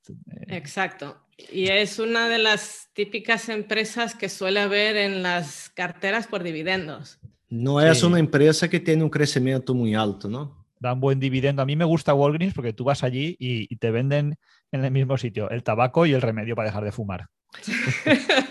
Gana Es de los dos lados, não? En los dos sitios ganan pasta ellos. Los americanos para eso son, son geniales, ¿no?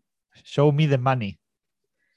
Pues esto, mira, en las jornadas de Objetivo 2035, después de escuchar la charla de Schauder, dijimos, vamos a montar una carterita con la estrategia de Schauder a ver si funciona efectivamente y tal.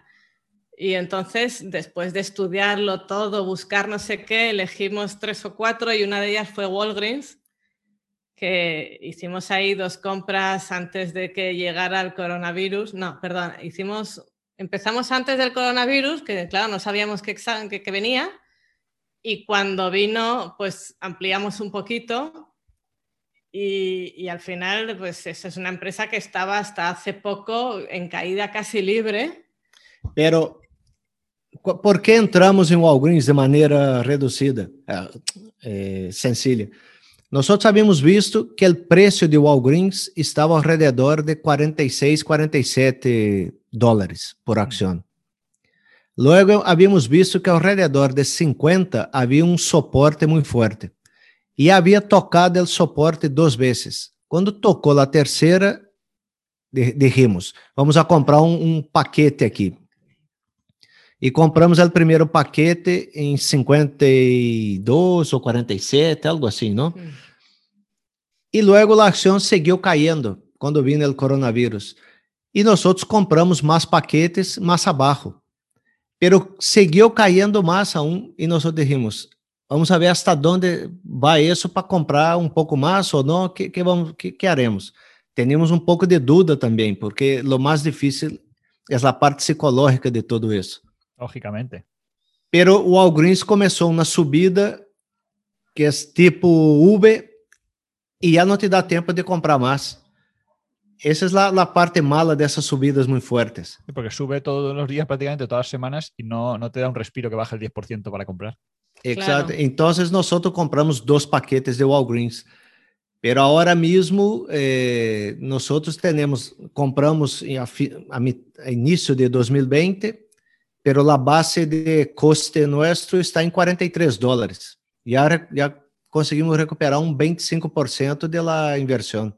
Claro, pero el, el, tema de esto es que mientras estaba cayendo y no sabíamos muy bien si seguir ampliando o no seguir ampliando, afortunadamente no cortó dividendos ni nada y entonces dijimos, bueno, pues mientras no corte los dividendos, si además podemos vender calls, le sacamos un pellizquillo más. Y así, pues un poco sin quererlo, le montamos la estrategia también a, a, Walgreens. a Walgreens. O sea, esa viene un poco así. La, las rentabilidades que vosotros os planteáis eh, son anuales, eh, no sé, le, les planteáis un, un, periodo. Nosotros tenemos un objetivo anual. Nos gustaría tener una rentabilidad sobre las empresas que tenemos superior a 12%. Todo lo que hacemos, todas las cuentas son de rentabilidades anualizadas. Hmm. Vale, vale, está bien. Vale, pues Pero si bueno, queréis... un, poco, un poco para decir que pues esto, que quien tenga una cartera de dividendos, a lo mejor le puede rascar un poquillo más vendiendo calls de manera segura, sin perder las acciones, buscando bien dónde poner el strike para que no, no Sí. las pierda las acciones si no quiere. Es, es una idea que se lanza así por si a alguien no se le había ocurrido. Antes de que, de que se lancen, que se esperen a que tengáis un curso regulado para, para no cometer ningún error. Buena Vale. idea. Voy allá ya, si queréis, eh, voy allá con las preguntas que tenemos pendientes. ¿eh? Nos hemos enrollado un poquito aquí. Sí. pero Espero que nadie se haya dormido. Si no, lo puede ver en varias fases. La primera pregunta, nuestro amigo Rafa Física. Hombre, Rafa. ¿eh? Rafa, te queremos, lo sabes. Vuelve cuando quieras a nuestro canal. Y ahí dice, ¿cómo lo hacen para entenderse en la cama y en los mercados de valores a la vez? ¿Qué es más difícil? Bueno, todo Como eso es con mucho cuidado, ¿no? Con mucho Tengo- cuidado. Tengo que agradecer a, a Mercedes que venga porque es la primera mujer que, que ha hecho un programa en Quality and Alpha. No es un mundo muy dado a los inversores. Creo que está en torno, bueno, en las estadísticas que tenemos, eh, los inversores e inversoras, las inversoras son el 1%, eh, según Google, Poquito, de, poquito. de todos los que tenemos, y los inversores pues, son el 99%. Y la edad media, bueno, va, es bastante variada, pero va desde los 30 hasta los 59 años, por norma general. Sí, las mujeres como que no están muy interesadas en, en esto. No, no sé por qué, la verdad. Yo creo simplemente que es porque no gusta o, o- Yo a mí me ha arrastrado él un poco, la verdad, pero una vez he estado dentro, pues sí que tiene su interés y su... Le pilla a uno el gustito a, a las inversiones. No, eu creio que o secreto aqui é que compartimos todo. Hmm. Quando temos uma tesis de inversão, um ou o outro, sempre lá discutimos entre nós outros. E, e é certo, a vezes perdemos oportunidades porque queremos discutir entre nós outros e chegar a um acordo. E a vezes, quando não lo há, não, não invertimos. O sea que tenéis que doble, secreto doble es razón, doble razones para, para discutir, ¿no? Una con las hijas y todo y otra por la, la bolsa. Eh, Pero esta no la voy a comprar. Sí. Ahora, tam- también es importante tener el objetivo claro los dos y, y estar convencido de que, de que quieres ese objetivo, porque si uno está por la labor de invertir y el otro está por la labor de gastar, pues no llegamos a ningún lado. O sea, Temos que estar alinhados, isso Sí. é o importante. Lonchafinismo, ahorro durum y lonchafinismo. E estudar muito. Vale, vamos a continuar con una pregunta de Andreuz, que nos comenta, dice, ¿es cierto lo de las posibilidades que existen en Latinoamérica o hay mucho de marketing ahí? Y luego dice, desde mi desconocimiento, lo que me frena de mirar hacia invertir allí es la inseguridad jurídica. Desde el punto de vista de la inversión, ¿qué países no miramos y cuáles podemos ver con tranquilidad? No sé, hay empresas, yo he tenido muy malas experiencias en Latinoamérica, por eso no invierto allí. Hay empresas como, creo que es Mercado Libre, que se han puesto bastante de moda. No sé qué visión tenéis particular. Es verdad que es una zona donde hay oportunidades y aunque no exentas de riesgo, ¿no? No sé qué, opinión tenéis vosotros que también habéis vivido por allí, incluso más que yo, ¿no?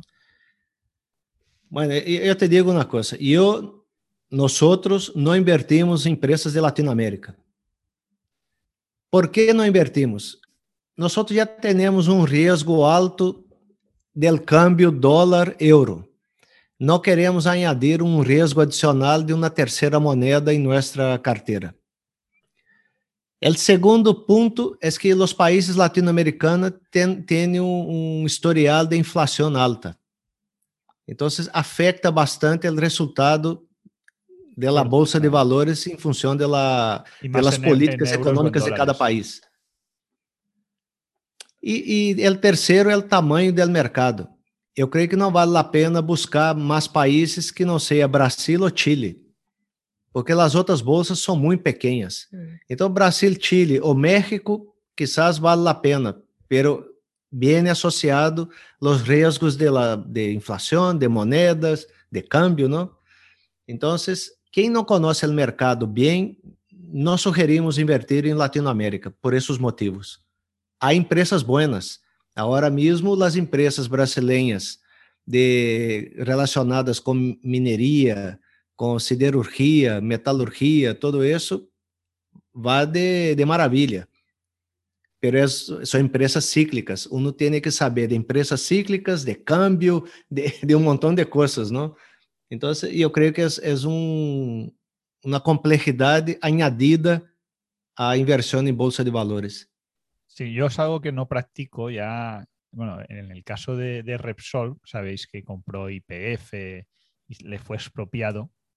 Eh, IPF estaba valorado en 15 mil millones de dólares y al final por los bonos de Argentina se cobraron 5 mil cuando se, esperaba que no se cobrara nada. Entonces ya fue una experiencia lo suficientemente mala, por aquel entonces yo era el representante del pequeño accionista en Repsol, como para tratar de seguir invirtiendo allí. Eh, antes de eso había hecho, compré Petrobras, que bueno, la conocéis, ¿no? Es la petrolera mm. Petróleos de Brasil, de Brasil. Y bueno, le gané algo de dinero, pero tuve suerte porque justo la vendí y hubo un escándalo de corrupción ahí con la que entonces era presidenta, con Vilma Rousseff, y se vino abajo todo aquello. Aquello fue un desastre y dije, madre mía, menos mal que la he vendido porque me hubiera pasado esto, me hubiera quedado prácticamente a cero. Y luego otra también que hice hace tiempo, había una inversión value, cuando nos estaba por comprar empresas de telefonía, Portugal Telecom tenía inversiones en Brasil. Y decían que la inversión tenía una empresa de telefonía brasileña, no me acuerdo el nombre. Hoy. Hoy, exacto. Y la valoración de esa empresa era mayor que la valoración de Portugal Telecom. Pero yo compré Portugal Telecom y no hacía más que bajar. Y digo, ¿y esto cómo puede ser si vale más la otra? ¿no? Y al final la acabé vendiendo porque además vale perder que perder más. Y, desde entonces yo ya no he vuelto ni, a planteármelo, porque, por ejemplo, en Latinoamérica hay una. Yo hay un negocio que veo muy claro, que es el tema financiero. En los países eh, subdesarrollados, pues la economía crece. Países como Colombia a lo mejor tienen un 15% de la población que, que, tiene cuenta en el banco y el resto no. Igual que los pagos electrónicos.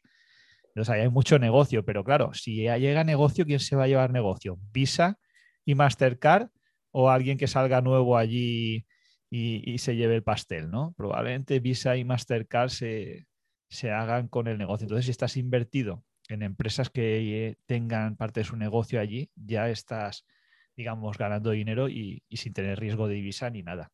Y esa, es un poco mi visión. No, y, otro punto que, que es un, un punto que nosotros ah, tenemos un checklist de entrada de empresas. Se uma empresa está em um mercado altamente regulado por el governo, o que o governo seja acionista importante dentro da empresa, nós evitamos invertir nessa empresa. Eu creio que há conflitos de interesse que não não nos resulta bem e é o caso de Petrobras, por exemplo. Sí, eso, eso fue un error mío, pero bueno, afortunadamente quedó bien. Bueno, aquí nos pregunta un buen amigo, Luis, de Quality and Alpha, Dice, muy fan de esta pareja, sobre todo de Mercedes, que me perdone su media naranja. Bueno, Luis es ingeniero de caminos, canales y puertos, por la gracia de Dios y por España, admirador acérrimo de Miguel Ángel Gil Saurí. ¿eh? Desde aquí le mandamos saludos y sigue con vida a, Casanova también, a Antonino, a sus malditas ecuaciones diferenciales ¿eh? y, a, todos, y, a, todos, los que, los que continúen por ahí repartiendo estopa como les gustaba. Algún día, haremos un, algún día haremos un podcast solo con ingenieros. Para Venga. Pero ahora mismo estamos haciendo solo con ingenieros.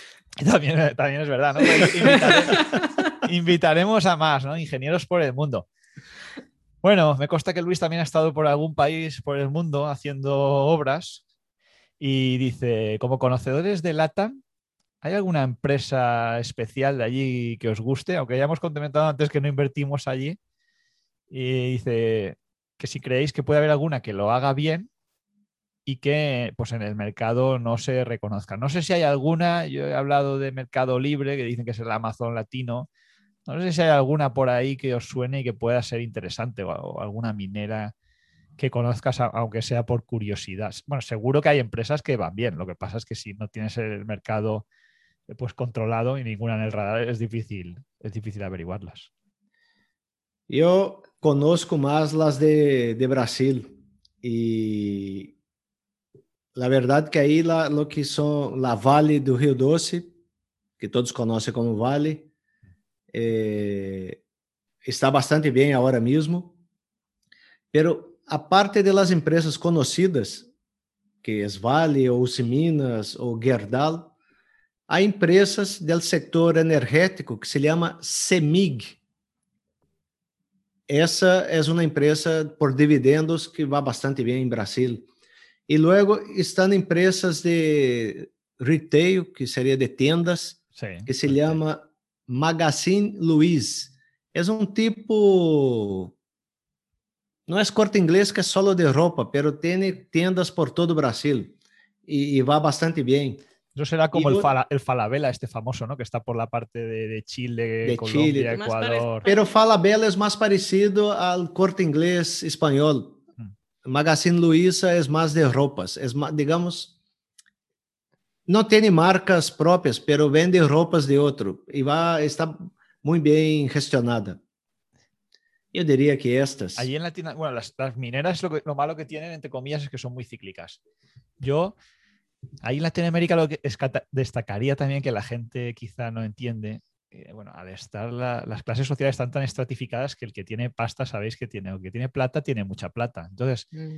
eh, las empresas estas, por ejemplo, que tienen esos, maga, esos magazines, iba a decir, esos, bueno, esas tiendas, pero tienen tanto dinero que a lo mejor tienen ese negocio, tienen centros comerciales tienen residencial, tienen vehículos de segunda mano, se meten en, todos los fregados, ¿no? Y al final son conglomerados muy fuertes. Son conglomerados muy fuertes que, no sé, pues eh, en México, por ejemplo, pues tienes Cemex, que eso es una multinacional enorme, ¿no? Y, nos, y, por ejemplo, pues Slim está metido, eh, yo creo, en todos los fregados allí. Pero al final, para nosotros como inversores particulares, ese tipo de empresa es muy complicado para hacer una evaluación. Então se perde muito mais tempo e não se vai poder evaluar também como uma instituição, um banco que faz esse mesmo trabalho. Então, se nós outros evitamos esse tipo de empresa, preferimos invertir em empresa como Ulta, por exemplo, que vende cosméticos. Sabemos que faz isso Sim. e tem bons resultados. Para que nos vamos a complicar entrando, por exemplo, em General Electric ou Pemex ou, ou empresas que têm miles de pequeñas empresas dentro y no vamos a conseguir evaluar todas. Es un trabajo titánico. Bien, otra pregunta aquí que antes la habéis contestado un poco, pero dice, ¿consideran el análisis técnico, perdón por el sacrilegio, quería decir momentum, como una parte válida de una estrategia a largo plazo? Lo hemos comentado un poco, pero si queréis explayaros un poco más sobre el análisis técnico o la importancia que le dais a, a vuestra valoración. Bueno, el análisis técnico como hemos dicho antes, lo utilizamos, nos apoyamos en él para optimizar los puntos de entrada cuando queremos invertir en acciones que hemos evaluado o incluso para las, las estrategias de opciones. También miramos los soportes, las resistencias, esas cosas. Y luego hace poco lo que pasa es que pusimos en marcha, con una parte del capital, pusimos en, marcha la mini cartera Momentum, en noviembre creo que fue, ¿no? Sí, lo he leído en el, en el blog. Pues por una parte por buscar también rentabilidad, por otra parte por aprender algo que no habíamos hecho hasta ahora, que era el, el trending y algo más basado en análisis técnico y está resultando muy interesante. Ahora, como estrategia a largo plazo, a ver, yo creo que quien consiga dominarlo y sea constante en sus operaciones, pues puede, puede hacer de ese tipo de operaciones a largo plazo, pero para nosotros, desde luego, hoy por hoy es corto plazo y, cosas muy puntuales. Sí, pero aquí, aquí yo quisiera hacer un, hay, hay un poco de matiz en eso. Tu não podes pensar em uma inversão a largo prazo solo com análise técnico, porque análise técnico é algo para curto prazo. Agora, se tu tens um capital que queres movê-lo, entrando, fazendo swing trade, entrando e saindo, e tendo uma rentabilidade sobre esse capital, tu vas a fazer inversões de curto prazo, pero esse capital a largo prazo vas a ter a rentabilidade que buscas, o por lo menos esperas tenerlo, ¿no? Depende de tu trabajo. Pero habiendo aprendido a hacerlo. Sí, yo, yo, empecé, yo cuando empecé a, con, con, esto de la inversión, eh, iba, iba a decir algo que no era correcto, mejor me lo callo empecé a leer el trading porque yo cuando empecé, pues no sé, en el 2000, ahí tampoco había mucho de internet y, entonces yo me iba a la librería del corte inglés y me compraba los libros que habían ahí de bolsa y que casi todos eran de trading. Yo, yo, me dejé el trabajo de ingeniero, me dedico al trading, no sé qué, tal. Y luego dije, coño, este dejó el trabajo de ingeniero y se dedica a vender libros. Pero el caso es que de, leí algunas cosas y de las que me llamó la atención es que el que decía que le iba bien, eh, no sé, de, 10 de cada 10 operaciones dice que acertaban 6, o sea, más o menos un 60% tenía de acierto y que eso le permitía vivir.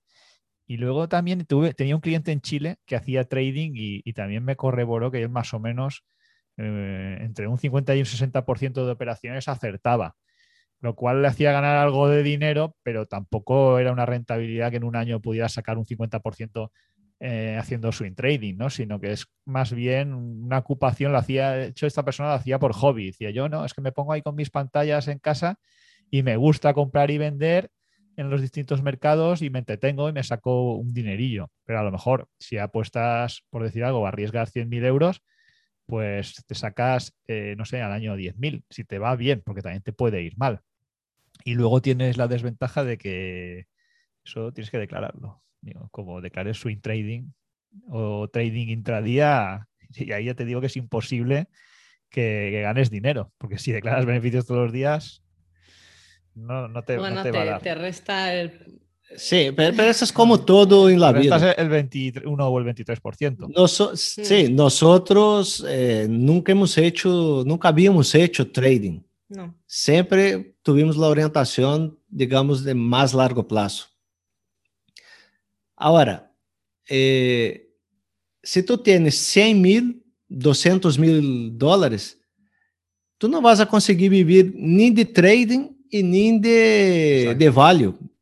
Não, porque se tu sacas, se tu consegues um promédio de 15% ao ano, com 100 mil tu vas a ter 15, 15 mil ao ano, ou com 200 mil tu vas a ter 30 mil ao ano.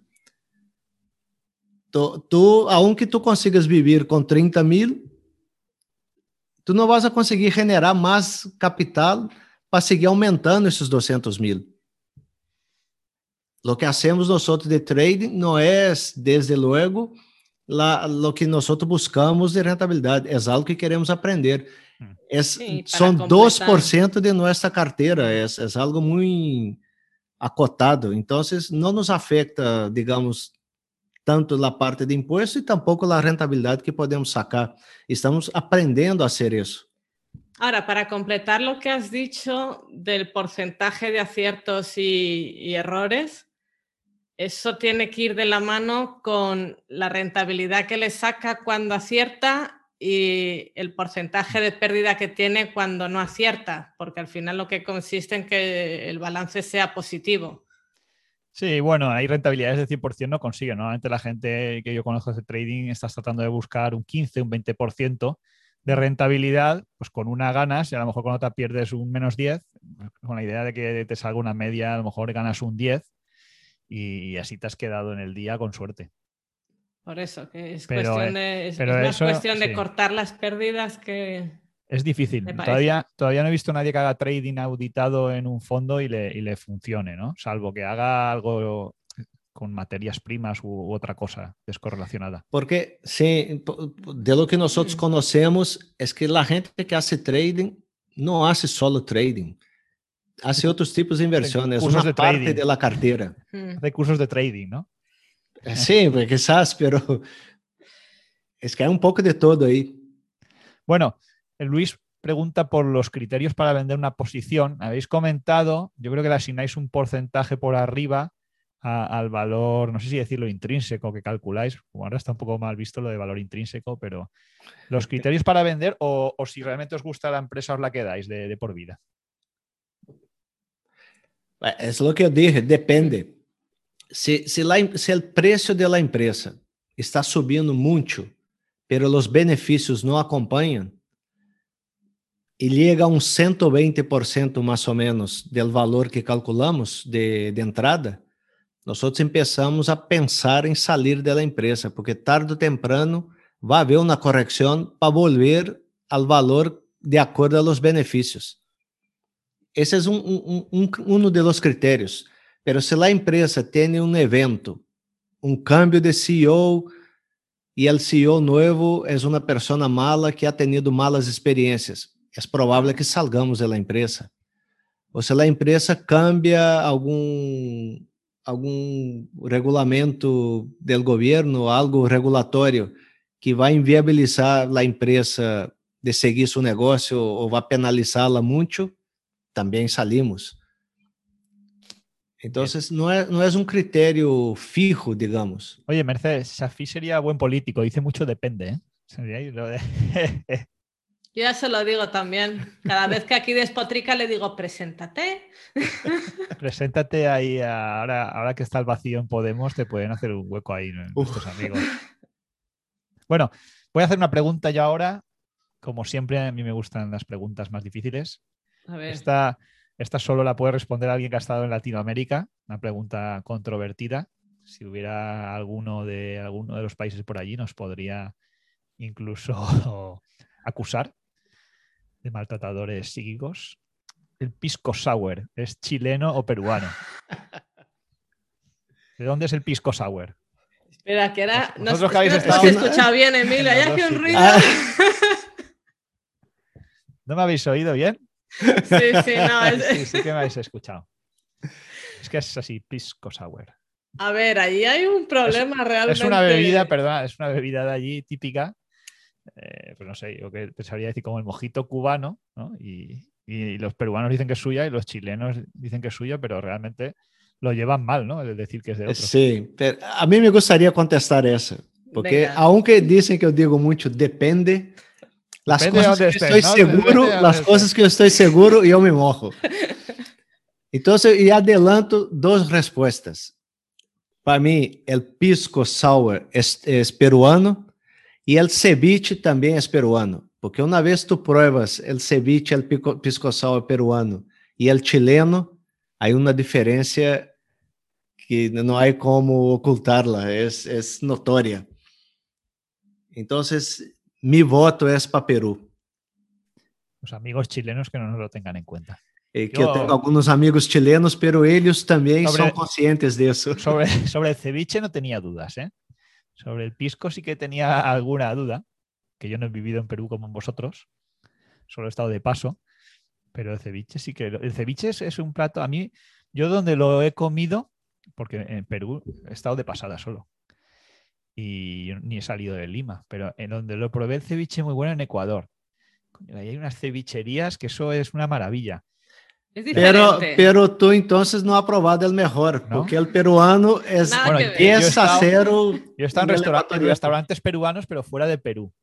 Que el, el restaurante, de hecho en Panamá he estado, en Ecuador he estado y, y te ponían el ceviche y el cocinero era peruano, por lo menos eso decía él. Y, y, es bastante bueno. Pero a mí me gustaba el concepto de la cevichería porque es como un fast food, pero saludable, ¿no? Que te ponen las gambas que allí llaman camarones con el plátano frito. Y, y digo, eso en España funcionaría seguro, porque es mucho más saludable que, que el típico pollo frito de, de los yankees. Pero aquí la lima que tiene en Perú no la tiene aquí, porque la lima que compran aquí normalmente viene de Brasil u otro lado, pero la lima peruana es más ácida, digamos, da un sabor diferente. Sí, es verdad que el marinado ese con lima de, del ceviche eh, te lo ponen en el bol y, y, está riquísimo. Se me está abriendo el apetito. La leche de tigre. La leche de tigre. sí, sí. Se me está abriendo el apetito aquí toda, y todavía no son ni las 8. bueno, vamos a continuar y acabamos con las preguntas.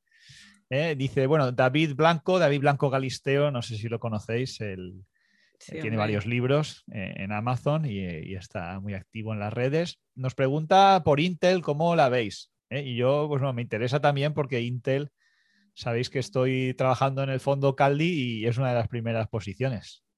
¿Cómo la veis vosotros? Bueno, nosotros cuando estudiamos Intel, el precio que llegábamos era alrededor de 40 dólares. Por supuesto, sempre muito abaixo, pouco debaixo de lo que estava no mercado. Então, decidimos entrar um primeiro paquete a 52. Não esperávamos a subida que ha tenido esses meses atrás, ia chegar a 60 dólares. De hecho, não esperávamos. que passa? Vemos que o câmbio do CEO foi um câmbio positivo para a empresa. E, e, de hecho foi o grande catalisador da subida de los precios. Hmm. Nós veíamos o CEO antigo como um ponto de, de preocupação, uma bandeira roja em nosso análise. Incluso havíamos escrito isso em nosso blog, a análise que havíamos feito. O câmbio do CEO cambiou o sentimento do mercado hacia a empresa. Agora, os últimos resultados, o último trimestre, foi um resultado por debaixo de lo esperado. Pero nós não nos fijamos muito em resultados trimestrais a corto prazo, porque isso há variações. E eu creio que o CEO novo está tratando de, de melhorar o negócio que passava com o CEO anterior? Estavam tentando cambiar a cultura da empresa e isso nunca é bueno. Eu creio que lhe, lhe afetou sua saúde. Um de, de, de, problemas que tuvo foi isso. Estava sacando gente de los equipos de desenvolvimento de, de chips e querendo subcontratar a fabricação de chips, coisa que Intel não havia feito antes. Então, eu espero que a ação caiga um pouco mais, incluso para poder uh, comprar um pouco mais. Nos gostaria comprar por debaixo de 45. Pero é uma empresa que sigue invirtiendo muito em, em desenvolvimento e, e, pesquisa e tem um fluxo de carga bestial. Eh, eu creio que é uma empresa, uma aposta para largo prazo. Não é um crescimento, não vai, não vai ter nenhum crescimento explosivo como Google ou otras Amazon, pero es una empresa estable de, de nuestro punto de vista. Es un, es un sector muy un sector competitivo, va, yo creo. Mm, pero que va como un tiro. Hay muchísima demanda en el sector de los semiconductores y tiene pinta de que todavía eh, no hemos llegado a, al punto máximo, ¿no? A punto de inflexión. Porque eh, todo, ahora que sí, ahora todos los coches llevan pues sus microprocesadores, los móviles, los microondas, en todos los sitios hay uno. Por eso, que es un, un, mercado muy competitivo donde le han salido una competencia ahí que le está haciendo daño, pero yo creo que hay campo para todos. Eh. Hay pastel, sí. Hay pastel, sí. Sí, y es como tú has dicho, el mercado para chips está empezando a expandirse ahora de manera exponencial, que antes estaba solo en las computadoras. Ahora está en los coches, el 5G, la, los en data los relojes, los, y luego pensar también que ese es un negocio que va a ir a más, eso lo tengo claro. ¿Dónde se sitúe Intel? Pues dependerá de los, de, de, los directivos. Pero pensad en los relojes, que todos van a llevar microprocesadores el día de mañana. Y eso antes era impensable. Hasta sí. los cascos que llevo yo llevan microprocesador.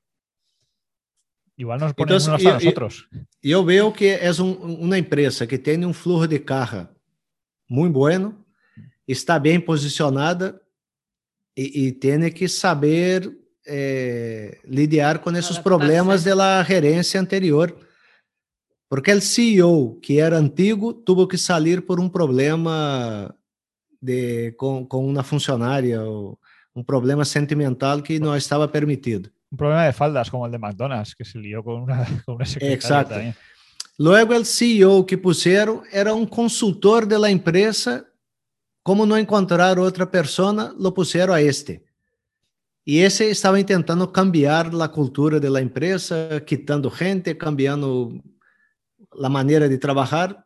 Y yo creo que ahora la empresa está volviendo un poco a, su, a sus rieles. Pero tenemos que dar un plazo a ver si realmente la empresa va a seguir eh, el camino bueno o no. Mm. Vamos a dejarle el beneficio de la duda un plazo y ya vamos a ver cómo evoluciona. Bueno. José Luis Especulata, otro veterano del Vietnam y de las redes sociales, nos pregunta eh, sobre tres acciones para hacer un buy and hold que consideréis que están en, en buen momento para comprar. No sé, una, por ejemplo, pues podría ser quizá Intel. Eh, pues venga, ahora una más cada uno de vosotros. A ver, Uy, es. esa, esa pregunta es más difícil que la pregunta del ceviche y la pregunta de, del pisco sour y la pregunta de Rafa Física. La, la de Pisco Sour era difícil. Hay que Pero esta es mucho más. Tenéis que, pen- tenéis que tener una en mente seguro para and hold. Yo, por ejemplo, siempre me preguntan, digo L'Oreal. Yo es que no sé muy de and hold, pero no sé, yo me iría hacia una de medios de pago y si tengo que elegir me quedaría con Visa. Lo que pasa es que ahora, pues eh, a precio de compra precisamente, no sé si están, no, no parece. Bueno, Pero Visa es un forever, o sea, A mí, sí, si es para buy and PayPal, hold, si es para ser buy and hold sin pensar en el valor de la acción, claro. yo apostaría por Berkshire Hathaway. Aunque, ha- aunque ha subido hay un un riesgo... 27% muy- en el año. ¿eh? ¿Cómo? En el año ha subido un 27%. Yo la llevo, Sí. Berkshire. Ya estoy a puntito del bagger ahí. Pero que, que pasa? É, é uma empresa que há um que eu entendo que há um risco de que quando Warren Buffett não estiver, o preço vai sofrer bastante. Compraremos, compraremos. Claro, Espe- pero el esperemos que no- negocio es bueno. Entonces, si uno quiere ser Compra. buy and holder forever, tiene que ser negocios buenos. Bueno, lo que Yo pasa es que creo estás que hablando de un Berkshire- holding, un holding que prácticamente es un indexado ya sin comisiones ni nada, ¿no? Es, eso es, es prácticamente indestructible y con tanta caja y tanta liquidez. Fíjate, este año. De hecho, el mes pasado, la semana pasada, no sé, Berkshire Hathaway ganó los seguros aquí en Valencia, ¿no? De, de- de Seguros seguros de- sanitarios aquí de Valencia. Está metido Sí, en todo el mundo. ganó un contrato, sí, claro, porque tienes tanto dinero que, que para cubrir las primas, ¿no? O una posible catástrofe que puedes ofertar donde quieras. Sí, Bueno. pero sin querer entrar mucho en polémica, pero entrando, es que nosotros no hacemos buy and hold. Y nosotros no creemos en la teoría del mercado eficiente para inversiones de privados. Hmm. Entonces, eh, Sin crear polémica, Sí, dices. Bueno, bueno, bueno. Ahí eso da para tres o cuatro podcasts más. sí, exacto. Ya, haters, ya nadie más se va a suscribir a nuestro blog, cariño. Eh, Es verdad que cuando esas empresas tipo Berkshire Hathaway que requiere poco, al final te va a ir bien a largo plazo. Yo no sé si el precio influye, hombre, está claro que si quieres sacar anualmente dinero para, pues para vivir o para lo que sea, pues es una cosa. Pero ya cuando, eh, si yo tengo acciones que ya cuando les ganas más del 100%, la perspectiva del precio empieza a perder dinero. Lo que pasa es que eso cuesta años. Primero tiene que ser un muy buen negocio que funcione y que tenga un retorno eh, pues analizado consistente del 10, 15 o el 20%, pues caso de Apple, caso de Louis Vuitton, caso de Disney, eh, Coca-Cola ahora ya va más lento, pero la tienes que tener más tiempo, pero cuando ya obtienes esos retornos, o si tienes un retorno del 400%, eh, ya un poco el plazo pierde la perspectiva, ¿no? Y, y te oscila más o menos, pero ya es difícil que le, que le pierdas dinero. Entonces, pero claro, identificar una de esas a cinco años antes, pues es realmente complicado. Es realmente complicado. Sí, porque una cosa que, que hay que tener en mente es que son, nosotros tenemos fases en la vida. Então, aí a fase que tu estás acumulando capital, tu podes arriesgar um pouco mais. Então, se tu entras em inversões um pouco mais arriesgadas. Luego está na fase que tu tienes que proteger tu capital, porque tu já estás em uma idade mais avançada. Então, tu não vas entrar em, em coisas muito arriesgadas, tu preferes uma rentabilidade um pouco mais baixa, pero una garantía más alta de, de, que no va a quebrar la empresa. Pero mira, ahí voy a poner un contrapunto, porque yo conozco unos cuantos inversores y a veces se da, la mayoría de veces se da caso contrario, que al principio hay mucha gente, por ejemplo, que invierte en DGI, que es más sencillo y, y en principio más conservador. Porque tú cuando empiezas no tienes la experiencia ni el conocimiento y eso es algo insustituible. Un inversor de 60 años, por norma general, que haya estudiado es mejor que uno de 30, porque tiene 30 años más de experiencia. Entonces, cuando tú tienes 60, y conozco a alguno de esos por ahí ya que me estará escuchando, es cuando tú sabes qué empresa o qué negocio puede tener futuro en los próximos 30. O sabes un poco más, pues a lo mejor puedes valorar la empresa eh, con cuatro datos o puedes hacer cosas que, que, no puedes hacer con 30. Entonces, claro, ese riesgo estás más preparado para asumirlo cuando eres mayor, que es que a lo mejor cuando ya podrías dejarte llevar y decir, bueno, pues ahora invierto solo en DGI, pero es que entonces es cuando tienes el conocimiento para saber qué, qué es lo mejor.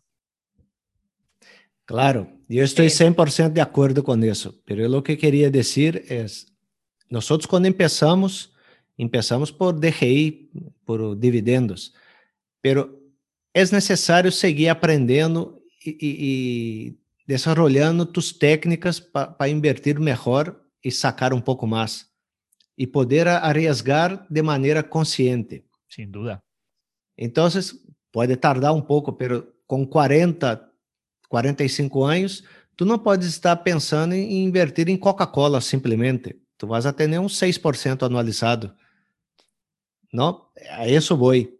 Pero cuando tú tienes ya los 65, 70 años, lo mejor es tener en Coca-Cola y no tener en empresas que varían muchísimo. Bueno, vamos con las preguntas del último forero. Fondo perdido, ¿eh? otro amigo querido de las Vascongadas. Me parece que yo creo que son todos vascos aquí los que han salido prácticamente. hay mucho inversor vasco, ¿eh? O del norte, yo sí, creo. Sí, porque tienen otra mentalidad. De Cádiz no hay ninguno. Ahí está, ahí está pensando, pensando, en las pasarelas feministas esas. Pero eh, bueno, es una mentalidad más industrial, más inversora. También hay salarios más altos que se lo permite. Probablemente estén pensando en retirarse en Benidorm o en Altea alguno. Y entonces no les queda otro que, que perseguir la independencia. Bueno, dice, muchas gracias por venir al canal de Quality and Alpha y ofrecernos sus opiniones y enfoques en el mundo inversor. Como eterno aprendiz, veo que siguen estrategias de trading en sus inversiones, por lo que he leído en su blog. Por cierto, muy interesante. Quizás pueda ser útil en algunos momentos. Ahí van mis preguntillas. En su blog comentan algo del swing trading. ¿Qué es el swing trading? Bueno, ya lo has comentado, ¿no? Que es básicamente pues, entrar y salir en acciones en un periodo de tiempo pues, relativamente corto, ¿no? Sí, pero es una parte pequeña de nuestra cartera. ¿Qué creen que podría enfocar, eh, aportar el análisis técnico a un inversor enfocado en fundamentales? Yo creo que hemos hablado un poco de los soportes y de las resistencias a la hora de entrar. Yo, desde mi punto de vista, yo creo que lo más importante que te puede aportar el análisis técnico es ver la tendencia que lleva una empresa. ¿no? Por ejemplo, antes has comentado que una cosa importante era ver las ventas de la empresa. Si tú ves las ventas de la empresa que crecen y la cotización acompaña, incluso con los beneficios también, eso creo que Peter Lynch lo hacía, pues entonces, eh, lógicamente, lo normal es que la empresa siga ese, ese camino, ¿no? Eh, por ejemplo, si miras Inditex, no ha seguido ese camino. Por eso me desecho de ella. Y después, Pero está empezando a subir, ¿eh? Sí, pues yo una vez me salgo ya no la vuelvo a mirar ya. Esto es como Haces la, bien. esto Haces es como- bien, nosotros esto es también. como las exnovias. Cuando dejas una exnovia ya te borras el teléfono. Y, pero cuando tú buscas un turnaround, por ejemplo, una empresa que va hacia abajo, que no es algo, si es algo coyuntural, por algo puntual, un coronavirus o lo que sea, lo normal es que recupere rápido. Pero buscas un turnaround, casos que, tipo el de BlackBerry, tipo, no sé, OHL decían que era así, pero nunca lo fue. Es muy difícil que se dé la vuelta y detectar eso, ¿no? El más reciente que tengo es el de Pandora, que la empresa de las joyas. Es el segundo fabricante mundial que ha hecho, hizo un cambio, bueno, estuvo sin, sin CEO casi un año. Y ha hecho el cambio, empezó a recuperar y es muy complicado. Le llegué a perder un 80% y ahora está en un 190% de beneficio. Pero son casos tan complicados y tan difíciles de acertar que no sé, no sé si ahí te puede ayudar el análisis técnico y desde luego no se lo recomendaría a nadie. No, nosotros tampoco. Nosotros no buscamos empresas en turnaround. Porque, ¿qué, buscamos? Buscamos empresas que han tenido resultados consistentes nos últimos 10 anos. E esperamos que esses resultados sigam nos próximos 10 anos, que a taxa de crescimento da empresa siga esse, esse caminho. Não, não buscamos uma empresa como BlackBerry, que está mal e de repente vai, vai quedar-se buena. Não. Porque uma coisa é o preço da ação, outra coisa é a empresa. E muitas vezes vão separadas uma da outra, pero a largo prazo o preço da empresa sigue os benefícios, as ventas, o margem, os dados fundamentais da empresa. A esse respeito, sí, dime, Mercedes. No, iba a decir que yo de lo que he observado del análisis técnico es que eh, hay empresas que tienen un análisis técnico, un patrón como muy, muy marcado, por lo menos durante un periodo de tiempo. Y si tu objetivo es eh, seguir ampliando en esa empresa porque sus fundamentales te gustan, pues oye, si ves que va haciendo un zigzag, pues aprovecha, cuando haga... Sí, sí, bueno, y algunas que crecen mucho, como el caso de Nestle, que siempre están creciendo, pues puedes comprar y hacer un DCA y olvidarte. También, por eso, que es un poco el são as condições de cada empresa e como o mercado hum. las ve. Versailles, el año pasado o el anterior, estaba en lateral y siempre que llegaba a un nivel caía hasta llegar a un nivel que subía. Nosotros, así mucho tiempo. Claro, nosotros aprovechamos para comprar Berkshire, que cayó dos veces a 160, sí, 170. Berkshire bueno, es del libro, él ha dicho que cuando el book value baja por debajo de uno, el precio sobre el valor en libros baja por debajo de uno, recompran acciones. Entonces, pues eso está bien claro que ahí es cuando hay que recomprar. Sí, pero contestando específicamente la, la pregunta, el análisis técnico nos ayuda a entrar en, en la acción cuando llega a puntos de resistencia o soporte que están por debajo o, o cerca de los valores que calculamos. Por ejemplo, iRobot de la Romba. Nosotros habíamos calculado um valor de entrada de 41. Pero a iRobot chegava a 50 e poucos, 49 e não barrava. Então decidimos entrar porque veíamos difícil de, de bajar mucho. Es verdad que el análisis técnico, al haber tanta gente que lo practica, eh, tanto, con tanto algoritmo y que está automatizado, genera una inercia en el mercado. Entonces es normal que cuando llegue a ese soporte, pues cambie el precio de la acción, porque hay mucha gente que está esperando para, para comprar, ¿no? Y igualmente, cuando llega la resistencia hay mucha gente que está esperando para vender. Pero bueno, eso es algo que hay que tenerlo en claro, que te puedes aprovechar a lo mejor puntualmente para ganar unos puntillos. Por ejemplo, si tú calculas que un precio de una empresa sea 20 y la acción está cayendo como una piedra, sin motivo, pero está cayendo, aunque esté a 15 cayendo, tú vas a esperar que, que, que llegue un punto de consolidación. Se llega a 12 e para, é aí onde tu empiezas a entrar. Tu não vas a entrar em la caída libre. Bien, la penúltima pregunta dice, ¿no creen que en la inversión por fundamentales existe cierto halo de misticismo en el sentido que los números que vemos son los del pasado y nada garantiza que vaya a existir una mayor probabilidad de que sean mejores o peores en el futuro? Claro, que se refiere que muchas veces estamos analizando con los 10 últimos años de datos o los 5 y realmente pues eso no tiene, no tiene por qué tener que ver con lo que va a pasar en el futuro. ¿Cómo, cómo os planteáis eso? A mí personalmente, a Shafid era su versión más científica y todo esto, pero A mí los value me han parecido siempre muy místicos porque hacen así sus análisis tan fundamentales, mirando tan a fondo a la empresa, más a la macroeconomía, más lees los libros value y son todos muy filosóficos, ¿no? La Y al final la es- escuela austríaca, la escuela austríaca sale por todos los lados. Por eso, entonces, al final dices, pues si no dejan de ser unos especuladores, pero ahora es cuando me matan todos, ¿no? Pero miran lo que ha pasado en los últimos 10 años y, y adivinan lo que creen que va a pasar en los siguientes. O sea, sí, un poco místico es, pero, pero en algo hay que basarse para hacer... No hay datos del futuro. No hay datos del futuro, ¿no? Bueno, Ahora habla tú para... agora tenho que hablar eu. Arregla tú lo que yo he estropeado. Não, para que podemos, podamos pelear mais tarde, não entre nós outros. Não, eu penso. O primeiro que tu tens que ver uma empresa é se realmente tem ventajas competitivas. Se tu vas estudar uma empresa que não tem ventajas competitivas, aunque tenha os números muito buenos, tu sabes que em algum momento lo vas a, lo va a perder. Então, o primeiro passo é isso.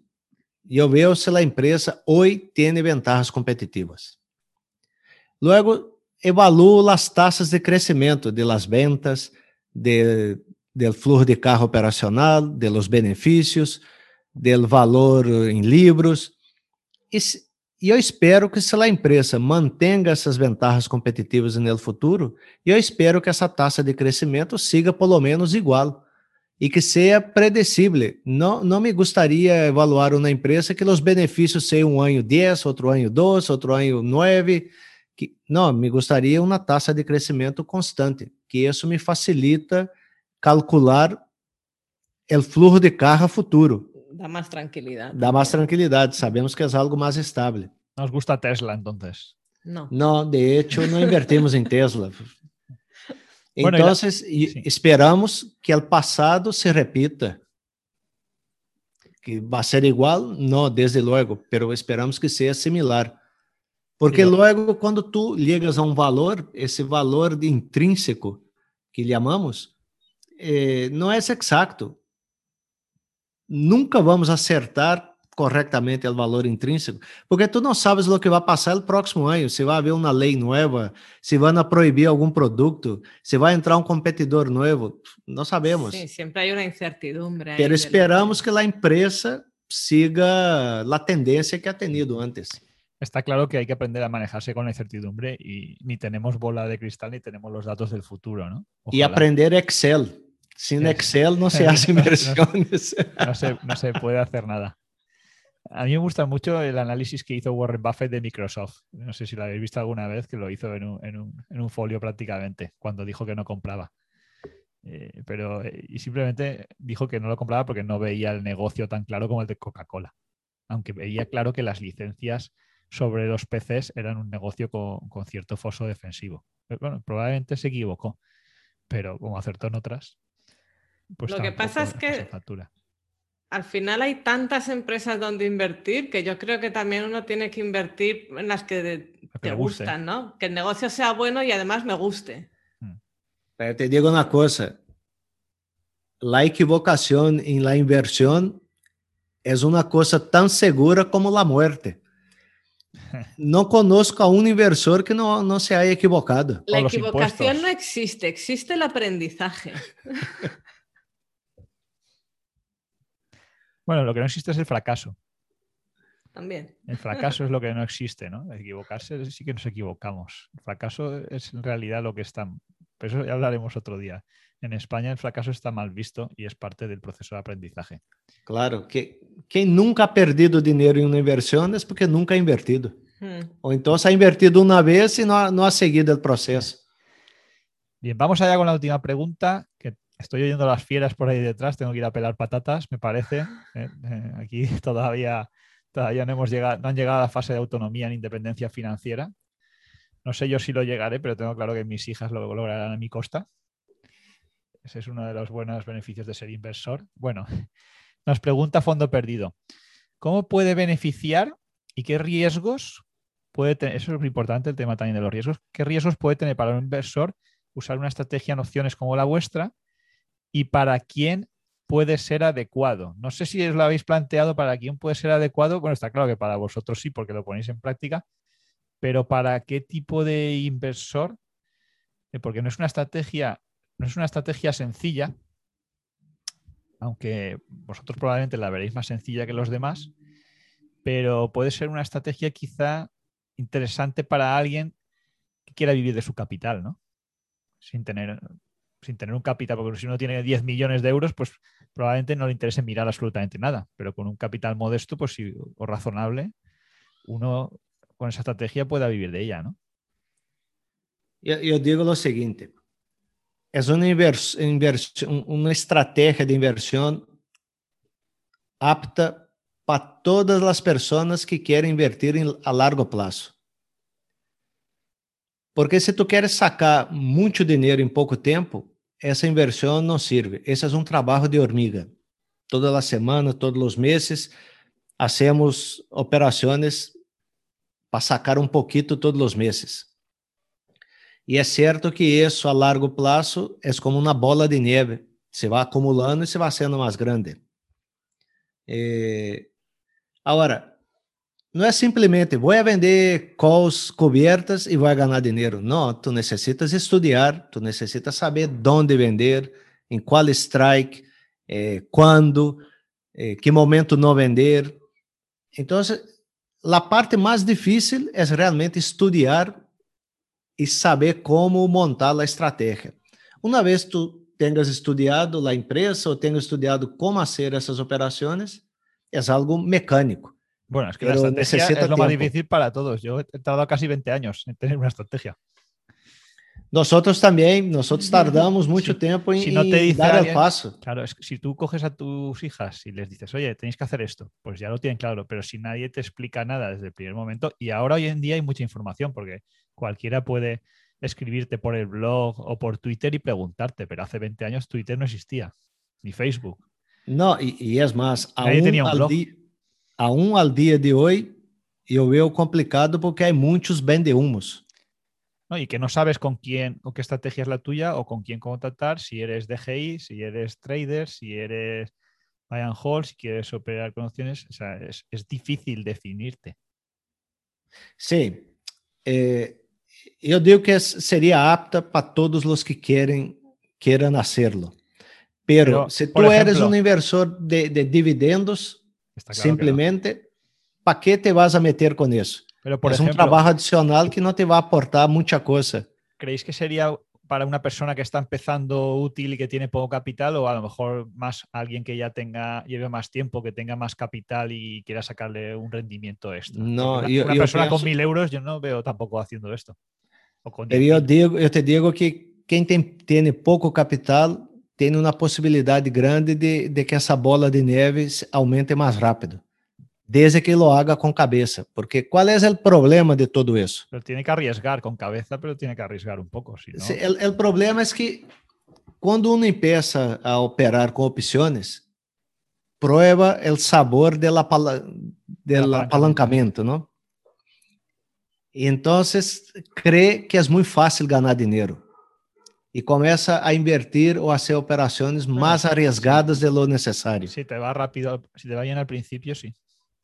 Claro. Então, o grande risco é uno mesmo. Pensar que é fácil e que vai ganhar dinheiro sempre.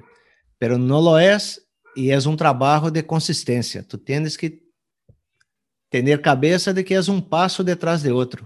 Eu quando iba cuando iba a Panamá en todos los hoteles había casino.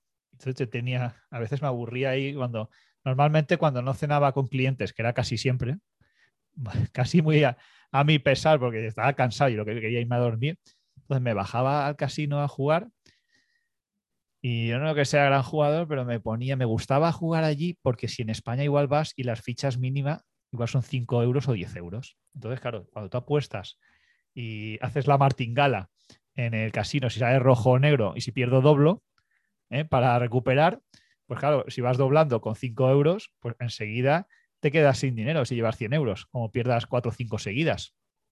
Pero allí como te dejaban jugar con fichas de 25 centavos, pues podía hacer la martingala eternamente, ¿no?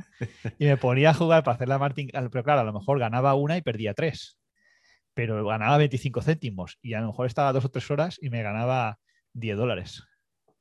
Allí te, te tomas algo que te sale gratis y te ganas 10 dólares. Claro, la gente que quiere, la gente quiere llegar y ganarse 300 dólares en 10 minutos. E salir com Porsche, não? Entrar com 50 dólares e salir com Porsche al final de la noche. Entrabas con un Uber cutre y salías con un Porsche. Y la inversión es un poco igual. O sea, tienes que ser muy constante. Muchos aquí, todos los que pasan por aquí, por el, nuestro canal, y no son gente que lleva dos teledias, llevamos años, vosotros lleváis todavía más tiempo que yo. Y para poder ganar dinero de las rentas, pues hay que hacer mucho esfuerzo y sacrificio. Sí, constancia y, y saber hacer gestión de riesgos. Exacto, constancia, trabajo, sacrificio, esfuerzo y cuanto menos riesgo, ya sabéis que Buffett decía que hace. El riesgo es hacer lo que uno no entiende. Sí. Exacto. Bueno, pues nada más, hasta aquí hemos llegado, queridos amigos qualities, amigos seguidores de CIM Inversores, seguidores de Mercedes, seguidores de, de Chafi, supongo que alguno habrá también por ahí. Muchas gracias a los dos. Muy poquitos. Ya irán, ahora irán apareciendo. Ahora sabiendo que eres brasileño y con pasta, seguro que yo, yo creo que la pasta es un poco fake news. Bueno, bueno, pues muchas gracias por venir a los dos. ¿eh? Hasta aquí hemos llegado. Ya haremos una segunda versión, que seguro que esta tiene éxito. Y nos vemos en, en el próximo programa en este nuestro canal de Quality and Alpha. Ya sabéis que esto no son recomendaciones de inversión. ¿eh? Podéis seguirnos a nosotros en Quality and Alpha, podéis seguir a CIM Inversores y hasta la próxima. Muchas gracias a todos. Muchas gracias, Muchas gracias Emilio. Emilio, y a todos.